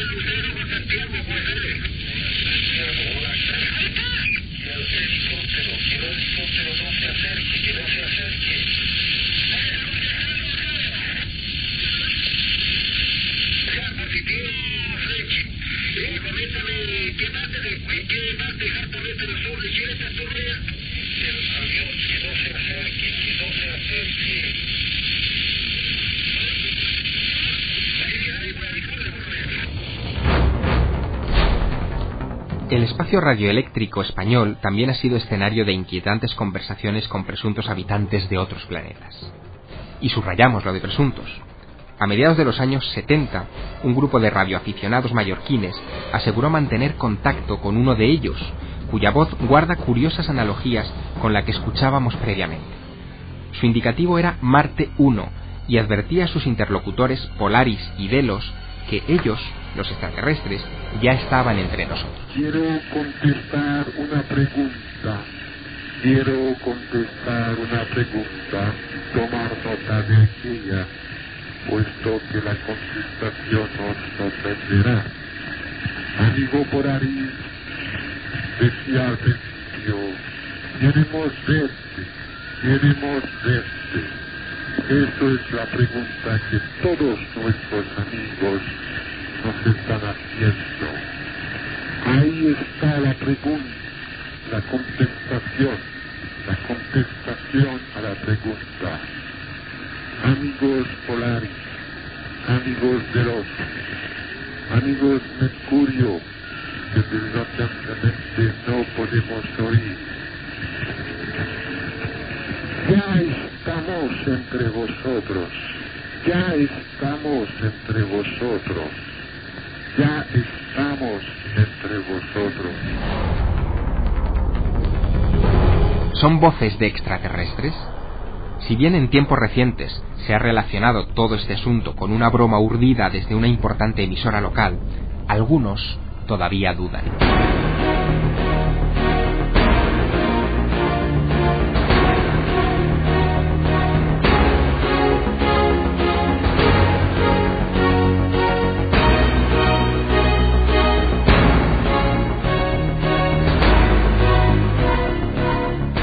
Nuestro viaje por el misterio de los ovnis. En este CD hemos reunido una buena colección de documentos sonoros relacionados con este enigma contemporáneo. Una colección que no resuelve cuál es su procedencia ni el objetivo del fenómeno ovni, pero que resulta clave para convencernos de su inquietante realidad. Estén atentos.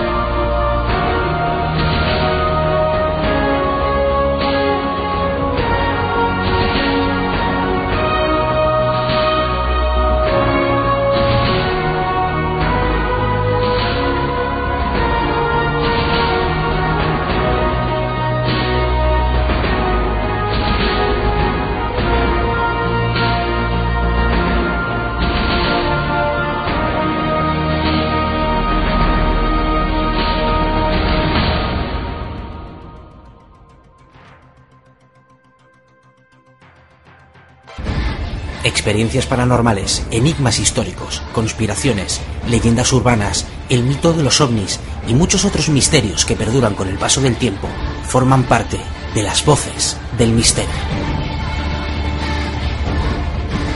¿Crees que estás solo? Siempre hay alguien al otro lado. Voces del misterio.